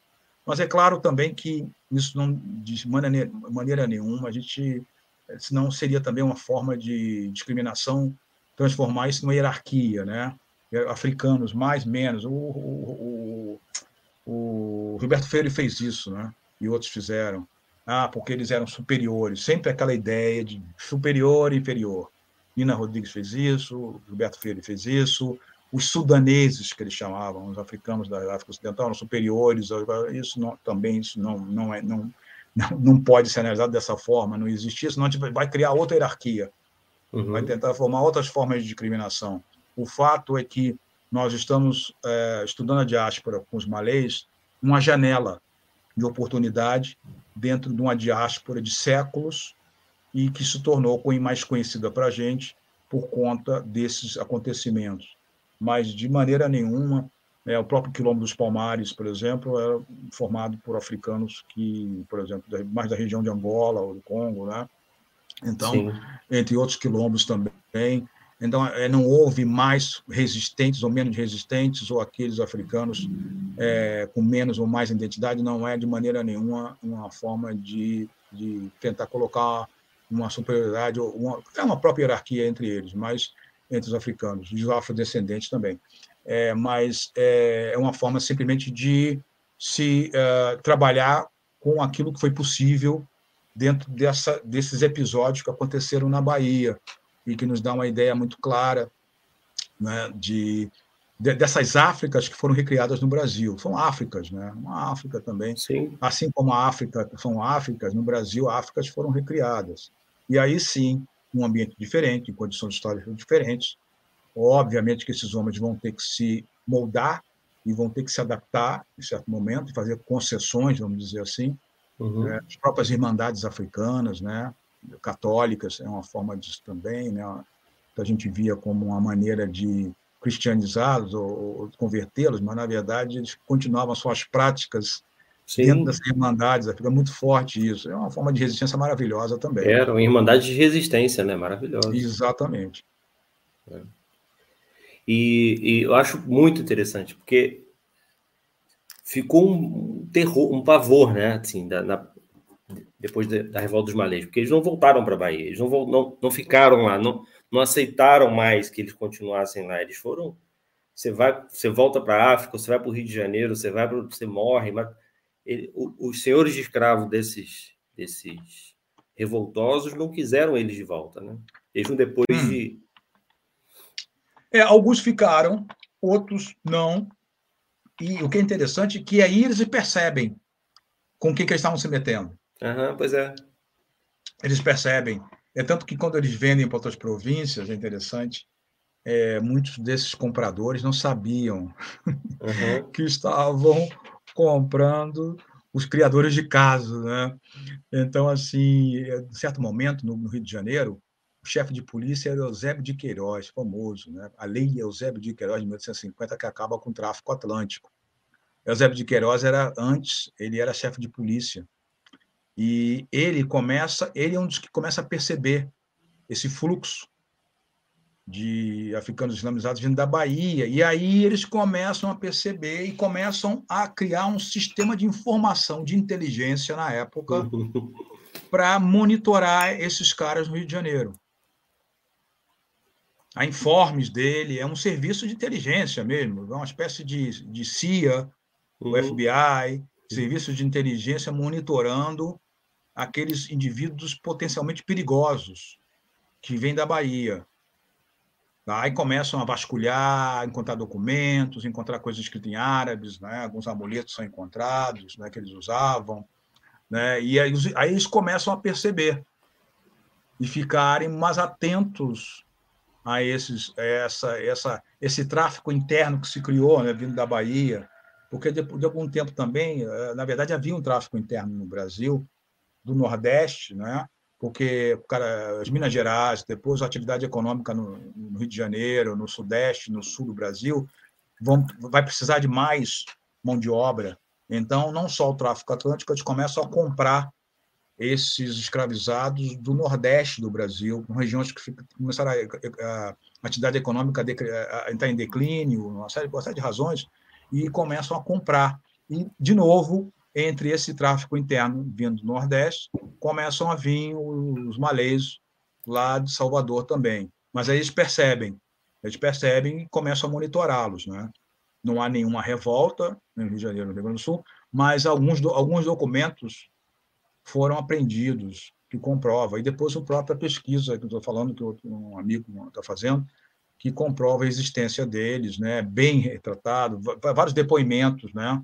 Até eh, de viajantes, né, o francês que relata que ele vendia alcorões no Rio de Janeiro, um livreiro francês, que ele trazia os alcorões de, eh, eh, de fora e vendia, porque se vendia alcorões é porque tinha muçulmanos, né? Uhum. E, e, que é bem interessante. E vai até os relatos de João do Rio, já no começo do século XX, né, na pequena África, que havia eles lá e foi relatado também a presença deles. Então, eles realmente vieram e ficaram e criaram uma pequena comunidade no Rio de Janeiro. Né? Muito bom. Dá outra live sobre a pequena África. Dá aquela live que a gente estava conversando e a gente acabou que ficou uma hora na conversa falando sobre a República, sobre a história da República, né? E avançamos aí na história mais recente do Brasil. Acho que também dá uma outra live. Nós temos Sim. bastante, como o Joseph está ali comentando, precisamos de mais lives para aprofundar tudo isso. Cada ponto desse dá realmente um grande abraço para o Joseph. Nossa, é, é, foi um prazer conhecer. A gente não se falou mais, mas é, sempre lembro dele com muito carinho, viu? Muito, muito respeito, muita admiração. Um, a... um amigo, apesar de a gente não se falar é, de forma constante, mas é, é uma pessoa que eu, que eu passei a admirar muito. E graças ao Alan, a gente realmente se conheceu. Né? Legal. E a Marli Pereira, que é a nossa nossa companheira do Movimento Pindorama de Estudos da Alma Brasileira, ela, ela escreveu aqui: Professor Cairuz, quanto desse impulso combativo, consciente e valoroso está presente hoje nesse Brasil que estamos vivendo? Uf, bom. E são as resistências, né, que a gente ainda a tem que gente, ter, né? É, precisava de mais malês, né? É, exatamente. Então, mais malês aqui, estão precisando urgentemente mais malês. Falando dessa, dessa dessa consciência colonizada, falando nisso, né? É Marli, né? Marli. Nós vemos aí na Fundação Palmares, se não me engano, é isso? Uhum. E tudo isso aí nós vemos que realmente a gente precisa desse desse, desse espírito, né? Esse espírito, espírito é, é, é muito... eu acho que grandes avanços foram feitos nas últimas décadas, né? Apesar do retrocesso recente e que isso não vai se perder, né? Mas uhum. é um momento de reorganização, né? Se reagrupar agora para porque isso aí não vai ficar para sempre. Mas foram avanços consideráveis que foram feitos e muitos, inclusive, em função da, dos estudos acadêmicos que foram feitos e dos movimentos, movimentos negros, movimentos como esse, e outros Sim. movimentos raiz também, né, uhum. né, que foram feitos, que criaram, assim, consolidaram, criaram não, já, já havia muito tempo isso, né, outros pioneiros, mas que consolidaram essa, essa nós brasileiros nos assumirmos como somos, né? Sim. É, com todo orgulho de tudo isso Tá? Tudo isso é parte da nossa história, é parte da nossa identidade, independente da origem das pessoas, né? porque é imigrante europeu, é imigrante porque se vê, não, isso aí não pertence a mim, isso é uma fala ignorante. Né? E eu mesmo, como descendente de, de libaneses, eu sou, me sinto, tenho um tremendo orgulho e, obviamente, que isso é parte da minha herança também. Eu tenho responsabilidade também em relação a isso, a essas causas, não tem dúvida nenhuma. É muito importante que a gente mantenha essa os avanços e os, o progresso que foi feito e, e a gente se reorganize e, e, e pense no pós, né, esse apocalipse aí. Né? Isso, pós-apocalipse. Tem, tem uma live que eu quero muito fazer que sobre as, as, as leis civilizacionais que aconteceram hum. nos últimos anos no Brasil e que algumas delas a gente está ficando um pouco menos esperançoso, né? Hum. O Chico Feitosa ele comentou: que maravilha de aula! Agora podemos entender quantas e diversas sementes culturais foram semeadas em solo brasileiro. Enfim, meu amigo, muitos elogios. Estamos muito todos muito satisfeitos. Estamos aí num tempo que eu acho que a gente já pode caminhar para as suas palavras, para as suas considerações finais. Deixa eu só ampliar aqui, convidar. De vez em quando, né? Todo. Pelo menos eu acho que não teve muita pedrada dessa vez. É, é, pois é. Acho que dessa vez a tendência é ter menos pedrada do que da outra live. Né? Então, desde quando Mas a é gente bom, vai né? se acostumando. A gente tem um pouco. Não, é bom, a gente não deve se acostumar, a gente deve se acostumar também com as pedradas, elas também são parte né, do processo. Né? Pois é, se acostumando. Senão a gente fica muito confortável também, né? É. Mas essa eu espero que tenha menos. É, na semana que vem, uma live na quinta-feira de manhã, quem puder, quem não puder depois ver a gravação. Quem tem medo da China? Interessante, um especialista em China, né? Vai vir falar para a gente sobre esse fenômeno que está acontecendo. Quer dizer, não é tão recente, mas agora está tá assustando mais aí, principalmente a certo, ao discurso de certos grupos aí é, politicamente interessados em, em propagar aí um medo, um pavor da China. Então vamos conversar sobre isso semana que vem. Exatamente, principalmente você sabe que esse o fanatismo e esses fundamentalismos eles vivem muito em função do medo, da paranoia, né? É. Então a necessidade sempre de se criar um inimigo imaginário, né? e quanto mais sempre aquela a, a velha máxima daquele daquele conto lá do, do na, na, o nacionalista veneziano. Né? Para quanto mais eu odeio o outro, mais eu me amo, e para eu me amar mais, eu tenho que odiar mais o outro. Né? Então, a bola da vez agora, é, junto com alguns outros, são os chineses. Né? Pois é. E assim caminhamos. É, é, um, é, um, é um especialista, foi indicado pela Marli, inclusive, e, e quando a gente estava conversando na pré-live, não tinha um título melhor do que esse, né? Quem tem medo que E é um fantasma com todos os né? requisitos, né, Alan? Porque além de ser chinês, é comunista, quer dizer, ele tem, tem todos os ingredientes é. ali, só faltou ser muçulmano. Mas, assim, é... então, assim, é... ele reúne vários ingredientes e faz deles o, inimigo imaginário ideal, né? Ideal, é. E ideal, a bandeira mas... deles é quase que a roupa do fantasma, né, cara? Bom, meu amigo. Tá certo. Meu amigo, sua, muito obrigado. Sua despedida aí. Obrigado a todos aí pela paciência. Né? Mais uma vez, eu me senti muito honrado de participar da tua live. Joseph, um grande abraço, fique bem, se cuide, e a todos os outros também que participaram aqui, e você, Alan, principalmente também. e a todo o coletivo Antroposofia e Política e a todas as pessoas. Compartilhem, se inscrevam e até a próxima. Um abraço. Nada.